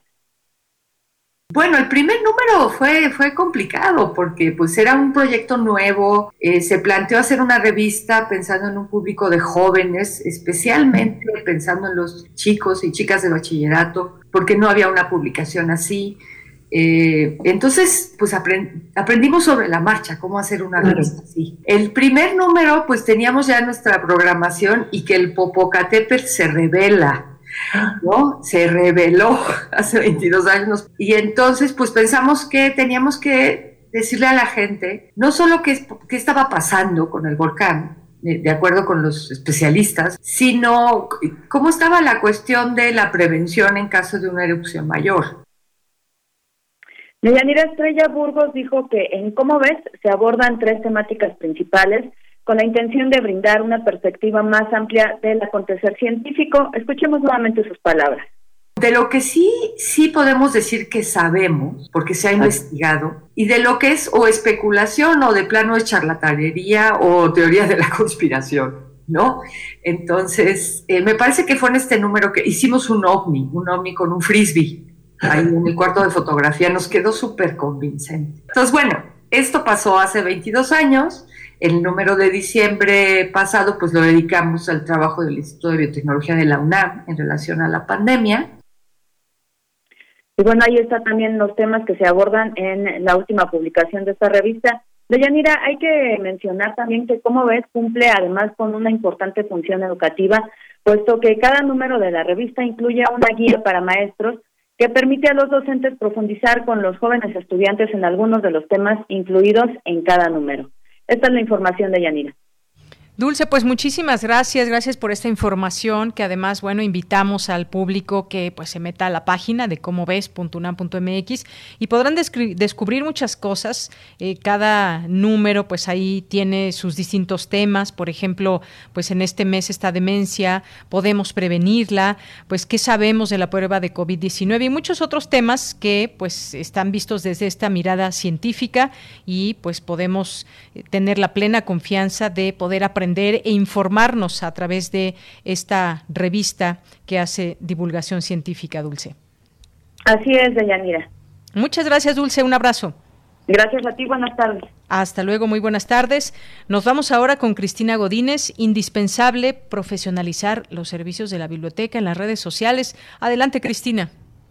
Buenas tardes, Deyanira. Un saludo para ti, para el auditorio de Prisma RU. Al impartir la conferencia Redes Sociales y Bibliotecas durante la pandemia, José Miguel García Fernández, de la Dirección General de Bibliotecas y Servicios Digitales de Información de la UNAM, comentó que estamos por cumplir un año de que se suspendieron las actividades académicas presenciales y tuvimos que migrar a las actividades en línea. En este tiempo las bibliotecas tuvieron que adaptarse a la nueva normalidad, así como implementar distintas estrategias para brindar servicios a los usuarios y las redes sociales han sido de gran ayuda. Cualquiera puede utilizar las redes sociales, insisto, el usuario lo tiene muy fácil y el bibliotecario también. Todos estamos encerrados, entonces yo, si estoy dando servicios, pues también puedo utilizar mi teléfono móvil para estar brindando atención al público. Estas herramientas son muy fáciles de utilizar. Estas además tienen un potencial alcance enorme. Si bien nuestro sitio web está en un lugar y que a lo mejor lo conocen algunas personas en la institución, el universo potencial de usuarios de las redes sociales es pues toda la población. Comentó que en el uso institucional de las redes es necesaria la planeación. Porque no podemos decir nada más, abre Facebook y pon algo, porque pues ¿qué pongo? Un saludo, un buenos días, eh, un visita a la biblioteca, una foto de unos libros, o qué hago, ¿no? No podemos dejarlo al, al libre criterio de quien esté publicando en redes, porque estamos hablando de que esta es una institución que da servicios. Entonces hay que tener una planeación muy bien estructurada para que nuestros servicios en redes sociales sean eficientes, que tenemos que profesionalizar los servicios de la biblioteca en las redes sociales. Ya no pueden ser actividades espontáneas, ya no puede ser el esfuerzo de un bibliotecario muy entusiasta, ya debe ser parte de los planes de trabajo de la biblioteca contar con un personal dedicado a la administración de las redes, dedicado a generar contenidos bien desarrollados para las redes sociales. García Fernández recomendó a los que administran redes sociales hacer contenidos vistosos y que atraigan a los usuarios, así como explorar todos los medios disponibles como audio, video, imagen y transmisión en vivo. De Yanira, este es mi reporte. Buenas tardes. Muchas gracias, Cristina. Vamos ahora con las breves internacionales con Ruth Salazar. Internacional RU. Serie de tormentas invernales sin precedentes azotará a Estados Unidos durante toda esta semana, advirtió el Servicio Meteorológico Nacional. El Frente Frío ya ha penetrado en Canadá y en partes del norte de México, y gran parte de Estados Unidos se ha visto afectado por temperaturas frías durante días, con cerca de la mitad de sus ciudadanos ahora bajo algún tipo de alerta de clima invernal. En Italia, expertos y epidemiólogos, entre ellos Walter Riccardi, el asesor para la pandemia del ministro de Sanidad, pidieron hoy que el nuevo gobierno del economista Mario Draghi aplique al menos un mes de confinamiento total para hacer descender la incidencia y dado el avance de la variante británica. En Perú, además del expresidente Martín Vizcarra y su esposa, varios altos funcionarios recibieron en secreto y de cortesía vacunas de Sinopharm, lo que la prensa del país sudamericano considera un grave escándalo que abre una nueva crisis política y ha levantado profundas dudas sobre todo el proceso de experimentación y aprobación de la vacuna en dicha nación. El Pleno del Consejo Nacional Electoral de Ecuador se reúne hoy para analizar el acuerdo alcanzado el viernes pasado entre el candidato presidencial indigenista Yacu Pérez y el centro derechista Guillermo Lazo, lo que abriría el recuento de votos en 17 de las 24 provincias del país. La organización internacional Human Rights Watch denunció que el gobierno del presidente Jair Bolsonaro decidió revisar la política de derechos humanos de Brasil de forma secreta y sin participación de la sociedad y le exigió transparencia al líder ultraderechista. Al menos 10 personas fallecieron tras un deslave generado por lluvias torrenciales en Java, la principal isla de Indonesia, mientras los rescatistas buscan desesperadamente durante este día para encontrar a las personas desaparecidas, entre ellas cuatro menores. Tras la muerte del expresidente de Argentina, Carlos Menem, el actual jefe de Estado, Alberto Fernández, manifestó su profundo pesar y decretó tres días de duelo nacional.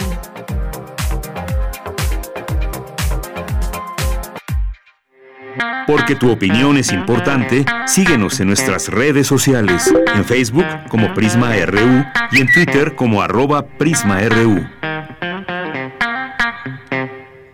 Dos de la tarde con 20 minutos, el Senado de Estados Unidos absolvió este sábado a Donald Trump del cargo de incitación a la insurrección por el asalto al Capitolio, que se cobró cinco vidas y que una horda de sus seguidores llevó a cabo el 6 de enero con el fin de boicotear la confirmación de la victoria electoral de Joe Biden. 57 de los 100 miembros de la Cámara Alta, los 50 demócratas y 7 republicanos, votaron el veredicto de culpabilidad, pero no alcanzaron la mayoría de los eh, de dos tercios, 67, necesaria para la condena. 43 republicanos votaron en contra. Nunca un juicio por impeachment había suscitado tanto respaldo entre los miembros del partido del acusado. Este proceso deja la figura de Trump sentenciada para la historia y exhibe la factura que ha creado en el Partido Republicano. Pues todo esto ha sucedido y bueno, pues llamó la atención la velocidad con que se absolvió a Trump. Ese es uno de los temas que abordaremos hoy con la doctora Consuelo Márquez Padilla, doctora en Ciencias Políticas con especialidad en Relaciones Internacionales por la UNAM e investigadora del Centro de Investigaciones sobre América del Norte, el CISAN. Doctora, bienvenida, muy buenas tardes. ¿Qué tal? Gracias por la invitación. Pues gracias a usted, doctora, por aceptar esta llamada. Bueno, pues ¿qué opina usted de esta absolución al expresidente de Estados Unidos, Donald Trump? Y sobre todo, quizás la merma también tendríamos que hablar que hizo en el Partido Republicano. ¿Cómo vio usted esta absolución? Pues sí, eh, yo creo que lo importante de esta absolución es, como tú dijiste, que más republicanos estuvieron de acuerdo y apoyaron esta uh, resolución, aunque no se lograron eh, eh, todos los 17 que se requerían, sí hubo un número importante de republicanos que apoyaron esta decisión. Pero, ¿qué es lo que sucede ahorita? ¿Cuál fue lo que dijo Donald Trump? ¿Qué fue lo que dijo? Lo que dijo es que su movimiento ahorita está empezando. Yo creo que los uh, demócratas se encontraban realmente en una situación muy delicada porque por un lado podían no hacer nada, pero ¿cómo no iban a poner un castigo a un presidente que realmente había incitado a esta insurrección? Y, y por otro lado, si hacían algo, su temor era que lo, las bases del Partido Republicano se enojaran más y en vez de quitarle apoyo a Trump, este eh, ganara más apoyo. No tenemos que olvidar que Biden sí ganó, es el más el candidato más votado, con, impresionante, con más de 81 millones de votos.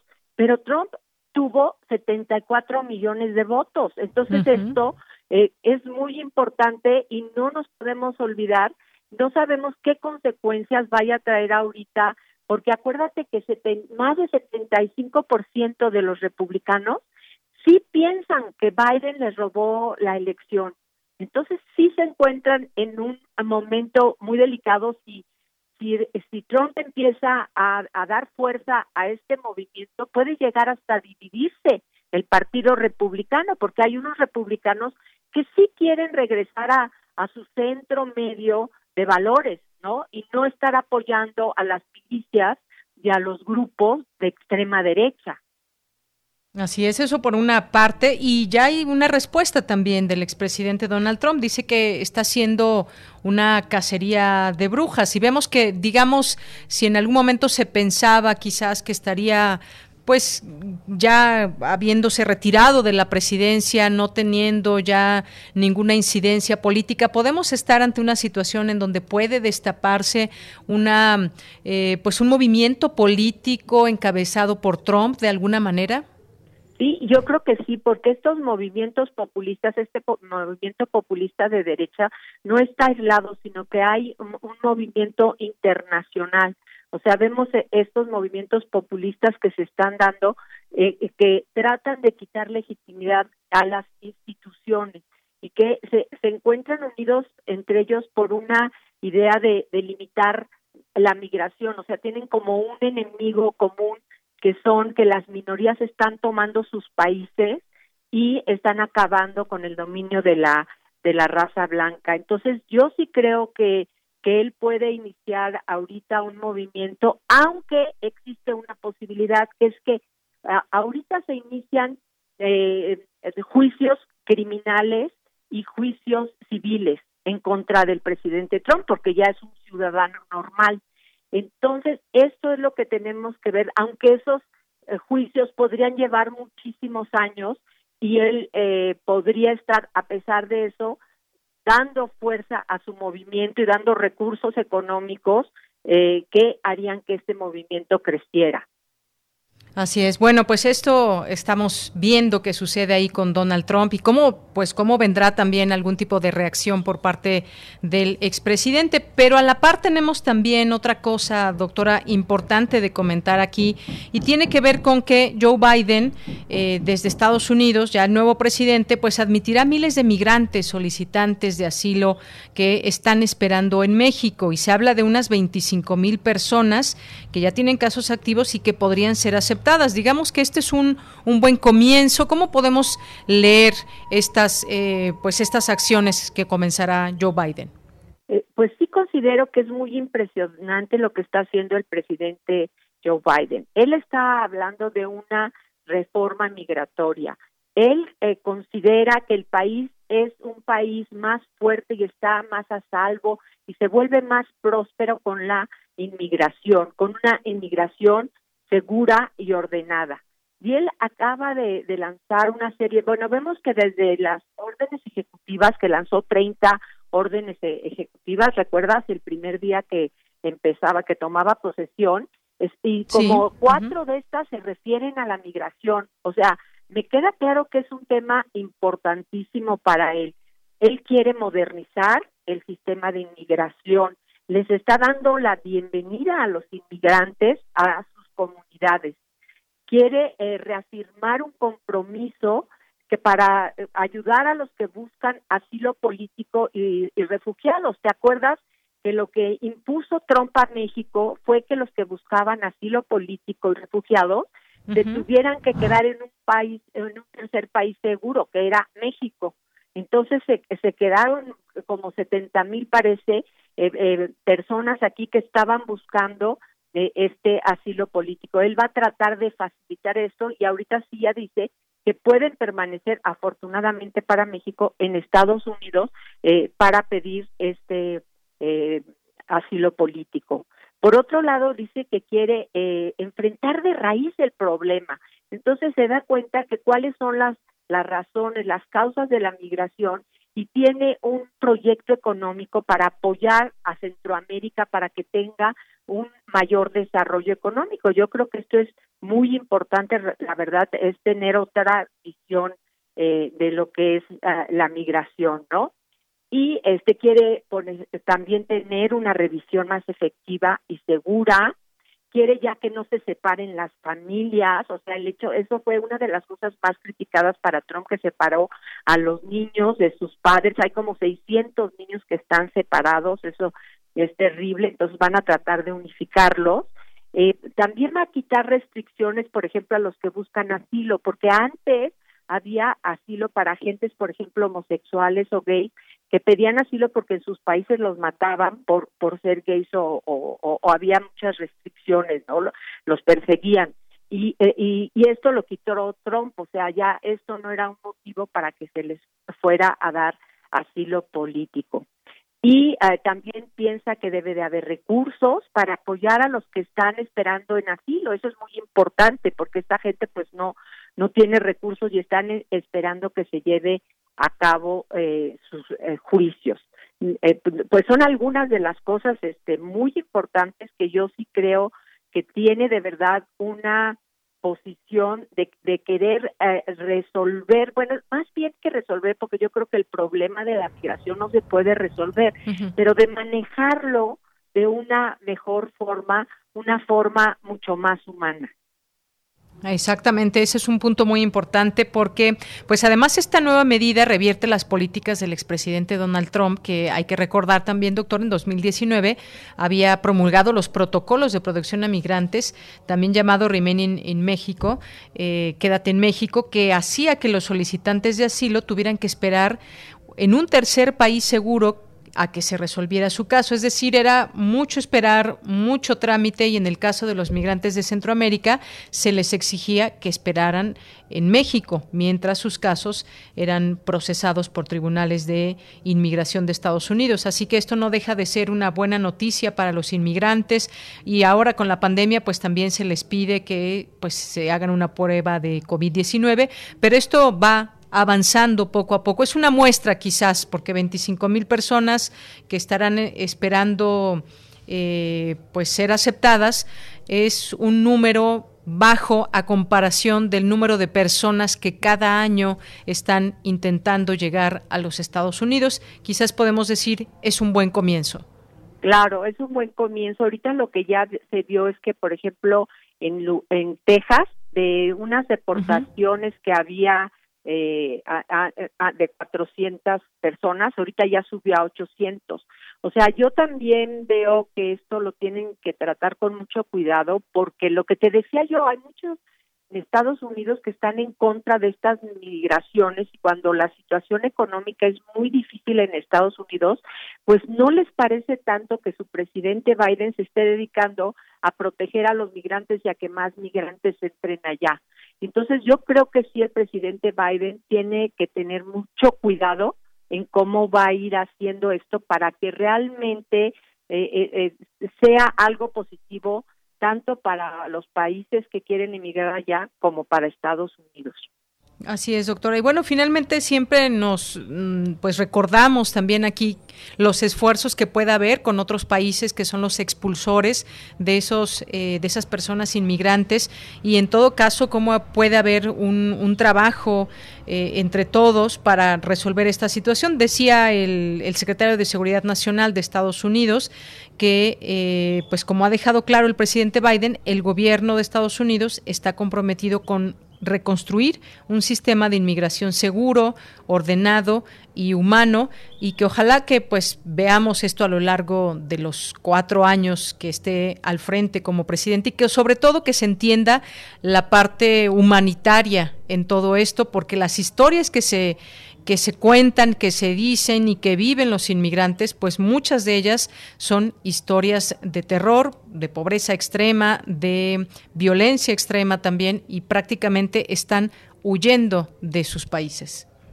Claro, pero no, y lo que tenemos que acordarnos también es que estos migrantes le dan mucho en términos económicos a los Estados Unidos también. Por ejemplo, eh, en un estudio se vio que los, los emigrantes de DACA, que son los chicos que fueron, que pasaron a Estados Unidos siendo muy niños porque sus papás los llevó y son indocumentados, eh, se proyecta que van a dar como 1.460 billones de dólares en la próxima en la próxima década, ¿no? Y también sabemos, por ejemplo, los, los agricultores, todo esto, que en todos los sectores hay migrantes y que dan beneficios económicos. Entonces, eso es de lo que se trata de, de buscar eh, soluciones eh, para manejar esta situación que se beneficien tanto los migrantes, que es lo que quieren, finalmente es solamente un trabajo, ¿no? Quieren ir a trabajar y esto beneficia también a, los Estados Unidos. Eso es lo que se tiene que ver, cómo hay intereses eh, comunes. Y a mí lo que me gustó mucho, la verdad, es que eh, Biden dijo que no quería ver a México como su adversario, como nos vio Trump, sino como un socio. Bien, pues eso es importante también, por lo menos eh, en, digamos, en, palabras y que todo esto pues se traduzca también en acciones. Y hay que mencionarlo por último, doctor, antes de despedirnos, de despedirnos, todos estos inmigrantes que puedan estar esperando en México, no es que ya tengan luz verde para eh, entrar a los Estados Unidos, sino que pues son solicitantes también de asilo en los tres cruces que conocemos, San Isidro en California y El Paso Bronzeville en Texas. Los migrantes serán admitidos y estarán en libertad mientras son citados para comparecer ante los tribunales en ciudades cercanas o en donde tengan familiares que los que los acojan. No es que todos los inmigrantes, digo, no se vaya a entender de esta manera, tengan oportunidad de llegar a Estados Unidos y, bueno, pues se, se llega a una mala información. Tiene que pasar por un proceso cada migrante.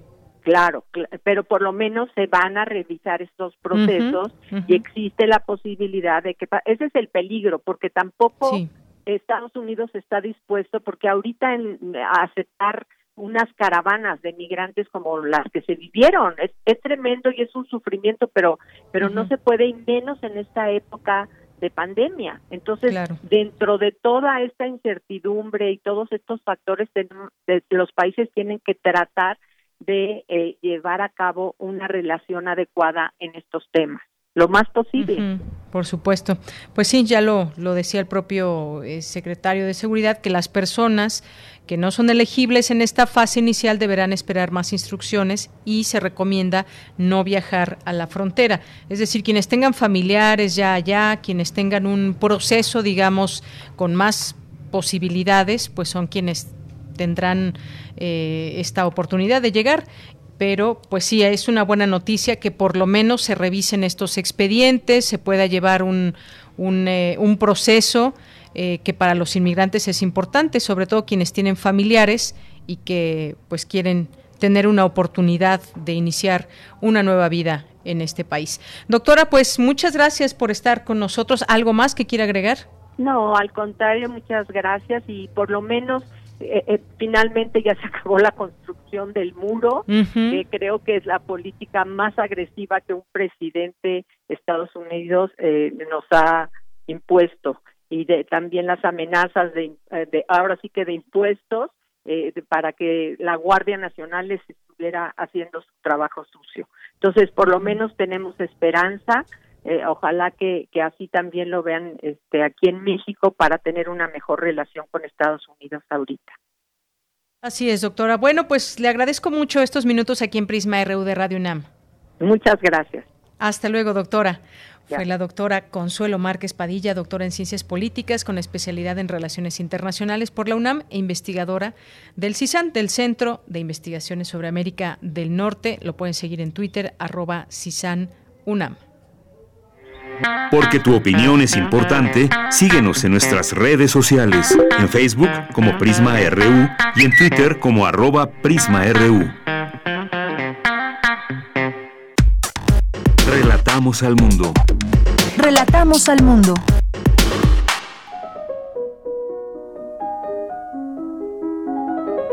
Cartografía RU con Otto Cázares.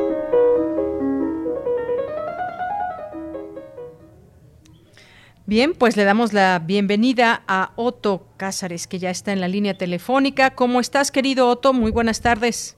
Querida Deyanira, como siempre, encantado de saludarte. Te abrazo muy grandemente y abrazo a los que nos escuchan. Hoy, querida Deyanira, traigo conmigo algunas reflexiones que he titulado Goya, Goya. Claro, haciendo un guiño a los universitarios, porque en cada Goya vitoreamos al cine Goya, pero no dejamos de pronunciar como conjura el nombre del gran artista.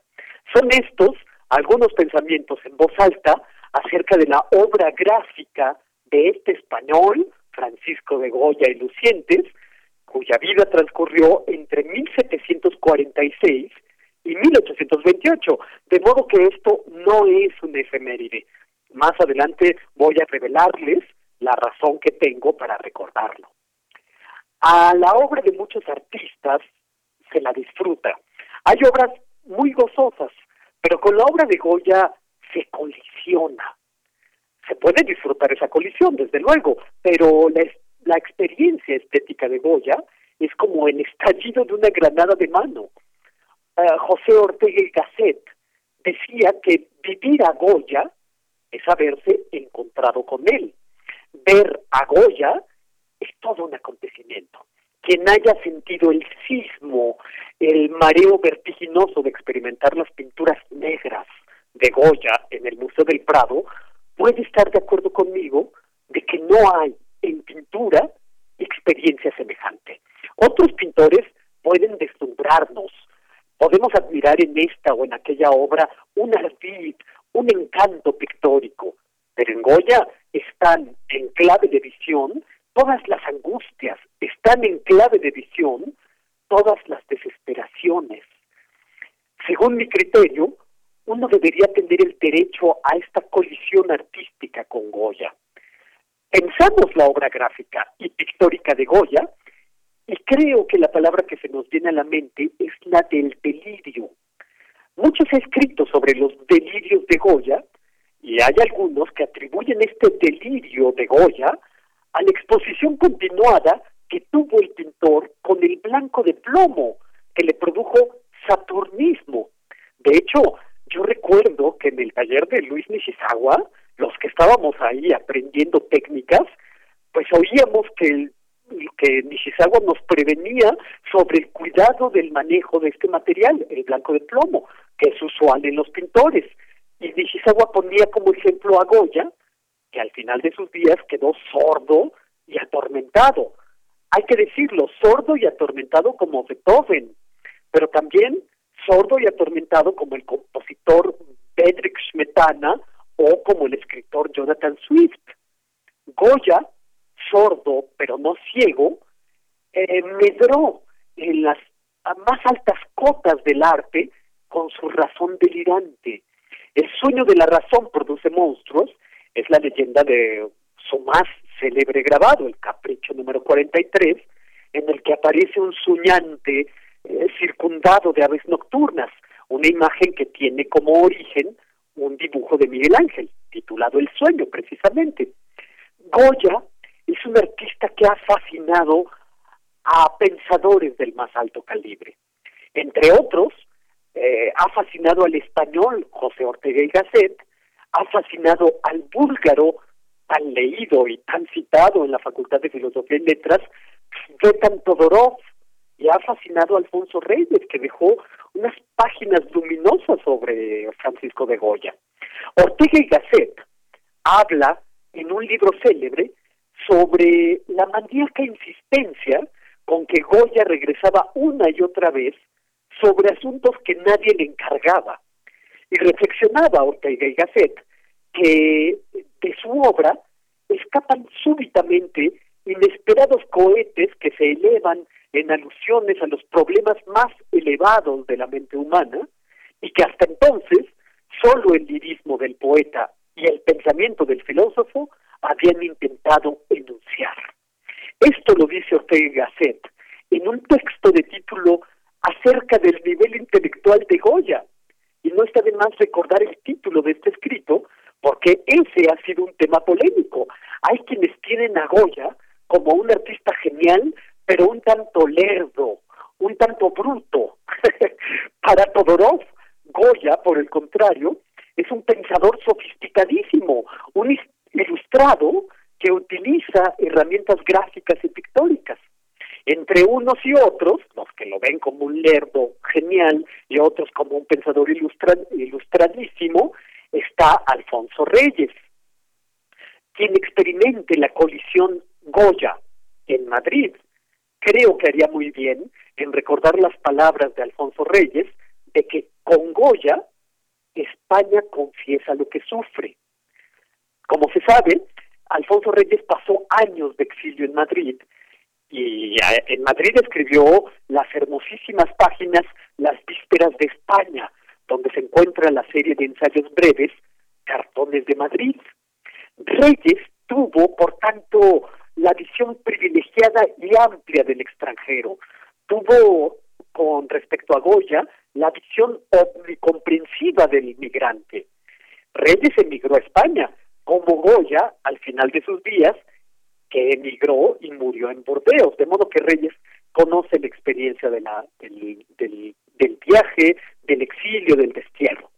En Madrid, dice Reyes, se viven nueve meses de invierno y tres de infierno. Uno de los hijos del infierno madrileño es Goya, según Alfonso Reyes. Pero hay que decirlo, Goya no siempre fue infernal. En su juventud eh, Goya fue un pintor rococó y creo que no se han visto visiones más coloridas que sus ingenuos tapices de figuras galantes pintados a la manera de Tiepolo. Tiepolo fue un pintor italiano que terminó como pintor de la corte de Madrid y de Tiepolo Goya mamó leche y miel en su juventud. Con el tiempo Goya se hizo también pintor de la corte y en la corte Goya pintó retratos exentos de piedad, como dice un eh, historiador del arte, porque en la corte Goya pintó a Carlos III de Borbón, lo pintó con un rifle de caza y esbozando más que una sonrisa, una mueca, una mueca escabrosa, burlesca. Eh, pintó al rey con una cara de imbécil, que, bueno, ¿qué les digo? También Goya pintó a Carlos IV con cara de pelmazo. Eh, Carlos IV fue un monarca tibio y es el mismo que Manuel Tolsá eh, retrató con rostro egregio en el caballito. Bueno, le dio ese rostro egregio porque no lo conocía, lo imaginó. El historiador de arte eh, Gombrich señala en Goya una elemental falta de humana simpatía. Yo no estoy del todo de acuerdo. Pero José Ortega y Gasset también quiso ver en la obra de Goya algo del carácter español. Y español, y, el español, decía Ortega y Gasset, no le interesa el prójimo. Eh, lo que es muy cierto es que el pintor rococó, de un cromatismo muy vivo, con el tiempo se volvió un pintor negro, un pintor plutónico. En 1808, Napoleón invadió España, una invasión que quedó registrada a través de una verdadera crónica gráfica de Goya, dibujos y estampas que son los conocidos como los desastres de la guerra. De modo que Goya se convirtió en un cronista eh, de todos estos desastres. Es un pintor que nosotros podemos eh, relacionar con lo lunático, lo saturnino, con lo genial, con lo brutal, con el sofisticado pensamiento gráfico. Hay quienes ven en Goya una leyenda. Abundan las películas sobre Goya y es muy recomendable Los fantasmas de Goya de Milos Forman. Es una película extraordinaria. De modo que tenemos Goya para repartirnos. Noto que tendré que detenerme aquí y continuar esta reflexión de sobre Goya el próximo lunes, pero no sin antes decirles que el saber de Goya, su saber más profundo, se, se difunde a través de su dibujo. En la España inquisitorial en la que le tocó vivir, se yergue como un tribunal convulso la obra gráfica de Goya es la recientísima inauguración en el Metropolitan de Nueva York, una exposición de título La imaginación gráfica de Goya, la que me ha hecho reflexionar así. Todo esto es porque estoy suspirando por esa exposición donde se muestran cerca de 500 dibujos, estampas, grabados, y van a estar expuestos ahí en unos muros que quién sabe cuánto tiempo vayan a estar cerrados, se acaba de inaugurar hace unos cuantos días, pero el Metropolitan todavía tiene sus puertas cerradas. Eh, ya lo vi, hay unos tours virtuales muy costosos, por lo que yo estoy suspirando aquí, y he gestado la idea de hacer un museo radiofónico de la obra de Goya, como aquellos museos imaginarios que hacía en esta misma frecuencia hace ya algunos años la inolvidable Raquel Tibol. Y eso es precisamente lo que ha eh, determinado mi tema y que yo esté reflexionando de este modo. Eso es lo que yo tengo que decir este lunes 15 de febrero de 2021 y el próximo lunes les hablaré acerca de los caprichos, los desastres de la guerra y otras uh, ardides de su saber gráfico, siempre celebrando el Goya, Goya que hace desde luego un guiño a los universitarios, pero que menciona como una conjura el nombre de uno de los más grandes dibujantes de la humanidad. Otto, pues solamente despedirme de ti. Muchísimas gracias por esta cartografía y pues bueno, nos, nos traes a la mente estas pinturas de Goya y que pues bueno, siempre, siempre nos, nos reviven momentos y demás y, meternos un poco en los temas que desarrollaba Goya. Y bueno, pues muchas gracias por esta cartografía y la que sigue, que ya nos adelantas el tema, pues la esperaremos con mucho gusto. Muchas gracias. Hasta muy pronto y estaré encantado de volver a compartir espacio radiofónico, querida Deyanira. Gracias, Otto. Un abrazo. Hasta luego. Hasta luego. Continuamos. Cultura RU.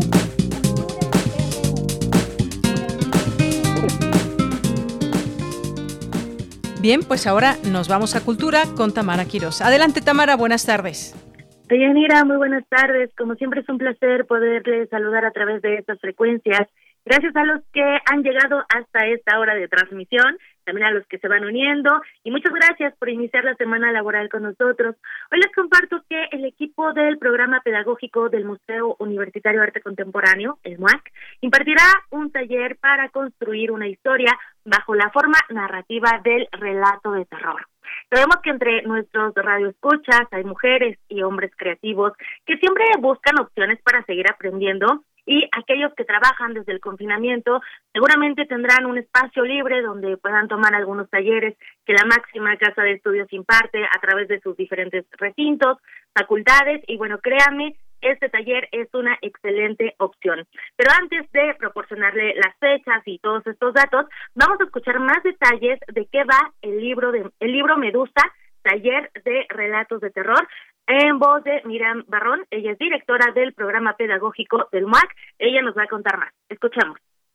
La idea de este taller parte de un interés por este género que es el terror. Teníamos esta, pues digo otra vez, de no poder trabajar directo con la comunidad del Federal de Santo Domingo los universitarios que asisten a nuestras actividades. Entonces pensar un taller a distancia que nos permitiera trabajar desde elementos que construyen una historia, ¿no? Como el personaje, la situación, el entorno, pero bueno, de una manera un poco más amable, sobre todo a la gente que le puede interesar este género, pero que no, no se le da mucho escribir o, está iniciando como en la escritura. Y pues generamos una ficción para poder construir este taller en donde pues partimos de que existe un grupo de resistencia que lucha contra los monstruos y entonces vamos en cada sesión que no es sincrónica, o sea, no, no es que nos conectamos a Zoom y damos las actividades, sino que se están generando materiales que pueden ser audios, infografías, o instrucciones de en texto en WhatsApp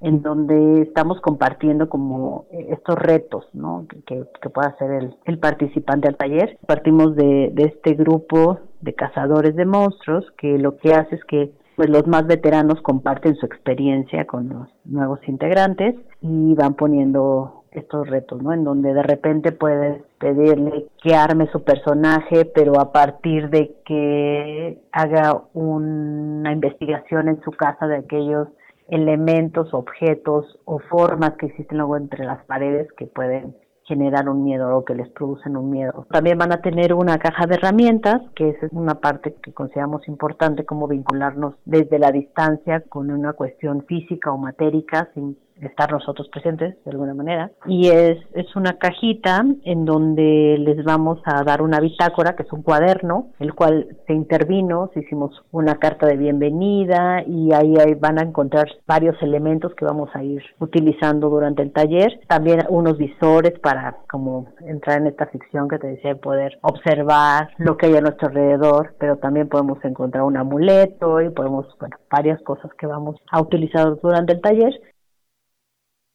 esta fue la voz de Miriam Barrón, eh, directora del programa pedagógico del MUAC. Y también les cuento que esta actividad, Libro Medusa, taller de relatos de terror, está dirigida a mayores de 15 años y se realiza como parte de Tejiendo Santo Domingo, un proyecto educativo de vanguardia del MUAC con un alto impacto en las comunidades del barrio del Pedregal de Santo Domingo en la alcaldía Coyoacán. Importante, importante comentarles que las sesiones de este taller de literatura de terror se realizarán del 22 de febrero al 30 de abril. Las instrucciones se enviarán a través de Zoom y en su mayoría por WhatsApp eh, lo cual lo hace muy accesible y para que los eh, participantes vayan trabajando acorde a sus tiempos y se sugiere que la inscripción sea antes del 17 de este mes, o sea, antes de este viernes para que puedan enviarles el material con que eh, con el que se apoyará la creación de su historia, esta caja de herramientas que nos comentaba Miriam Barrón. El costo de este taller es de 500 pesos. Hay becas para vecinos del Pedregal, de Santo Domingo.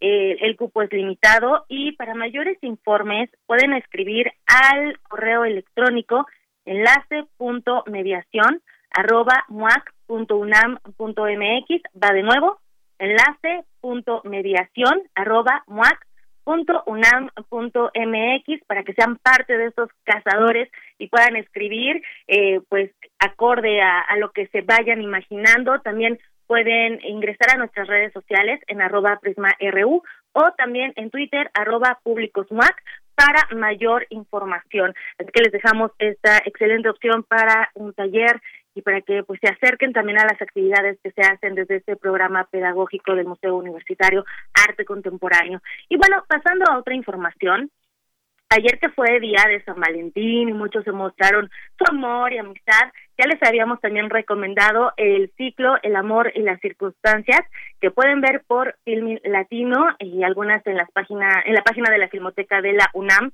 hasta el 28 de febrero son eh, pues varias películas que justo hablan del amor pero desde diferentes aristas. Y bueno también aprovechando que eh, pues la Filmoteca hace estas colaboraciones con el Intine y Filmin Latino eh, también van a celebrar el, el día bueno van a conmemorar el Día Internacional de la Lengua Materna es el 21 de febrero, y lo van a hacer con el ciclo de cine La lengua materna y nuestras raíces, la lengua como resistencia, y es un ciclo integrado por producciones de Chile, Colombia, Brasil y también México. Por mencionar algunos títulos, el domingo 21 de febrero eh, podrán ver a través de www.filmoteca.unam.mx, totalmente gratis, únicamente por 24 horas, Sueño en otro idioma, de eh, Ernesto Contreras. Esta película eh, obtuvo varios, es ganadora de varios Arieles. También eh, ganó el premio del público en el Festival de Cine de Sundance en 2017. Y esta película aborda la historia de dos últimos hablantes de una lengua a punto de, desaparecer. Ellos están en conflicto porque 50 años, desde 50 años atrás, no se dirigen la palabra. Entonces, un joven lingüista pues trata de reunirnos, reunirlos y, y busca no en el pasado en las entrañas de la jungla y ahí pues nace un secreto escondido y conoce la historia de estos dos amigos. Es una película de esos que, que, que te apachurran el corazón, de esos finales inesperados, así que se las recomiendo. También les recomiendo que sigan las redes de la Filmoteca, de Filming Latino, para que sepan todos los eh, las películas y los cortometrajes que pueden ver totalmente gratis en este ciclo La lengua materna y nuestras raíces, la lengua como resistencia. Por hoy me despido de Yanira, les dejo estas dos opciones y también les deseo que tengan un excelente inicio de semana. Muchas gracias, Tamara. Muy buenas tardes. Hasta mañana. Y bueno, pues ya casi nos vamos nosotros aquí en Prisma RU, no sin antes pues siempre agradecer su atención en este espacio, agradecerles esta sintonía y estaremos atentos de las noticias nacionales universitarias para todos ustedes y seguirles informando. Surgieron varias preguntas en torno al tema de la vacunación que iremos despejando poco a poco en estos espacios a través de nuestras entrevistas con las eh, personas y los doctores, especialistas, quienes conocen también pues de todos, todos estos temas y esta vacunación, esta campaña que será extensa en todo el país y de aquí hasta el último vacunado, pues ojalá que no paren de llegar las dosis necesarias. Pues ya nos despedimos, muchísimas gracias por su atención, gracias allá en cabina a mis compañeros, a Emanuel Silva, que ya está de regreso, le mandamos un abrazo a él y a toda su familia, gracias a Rodrigo Aguilar en la producción, gracias a Denis Licea en la asistencia y a todo el equipo, muchas gracias también. A nombre de todos ellos me despido. Soy de Yanira Morán. Que tenga muy buena tarde y muy buen provecho. Hasta mañana.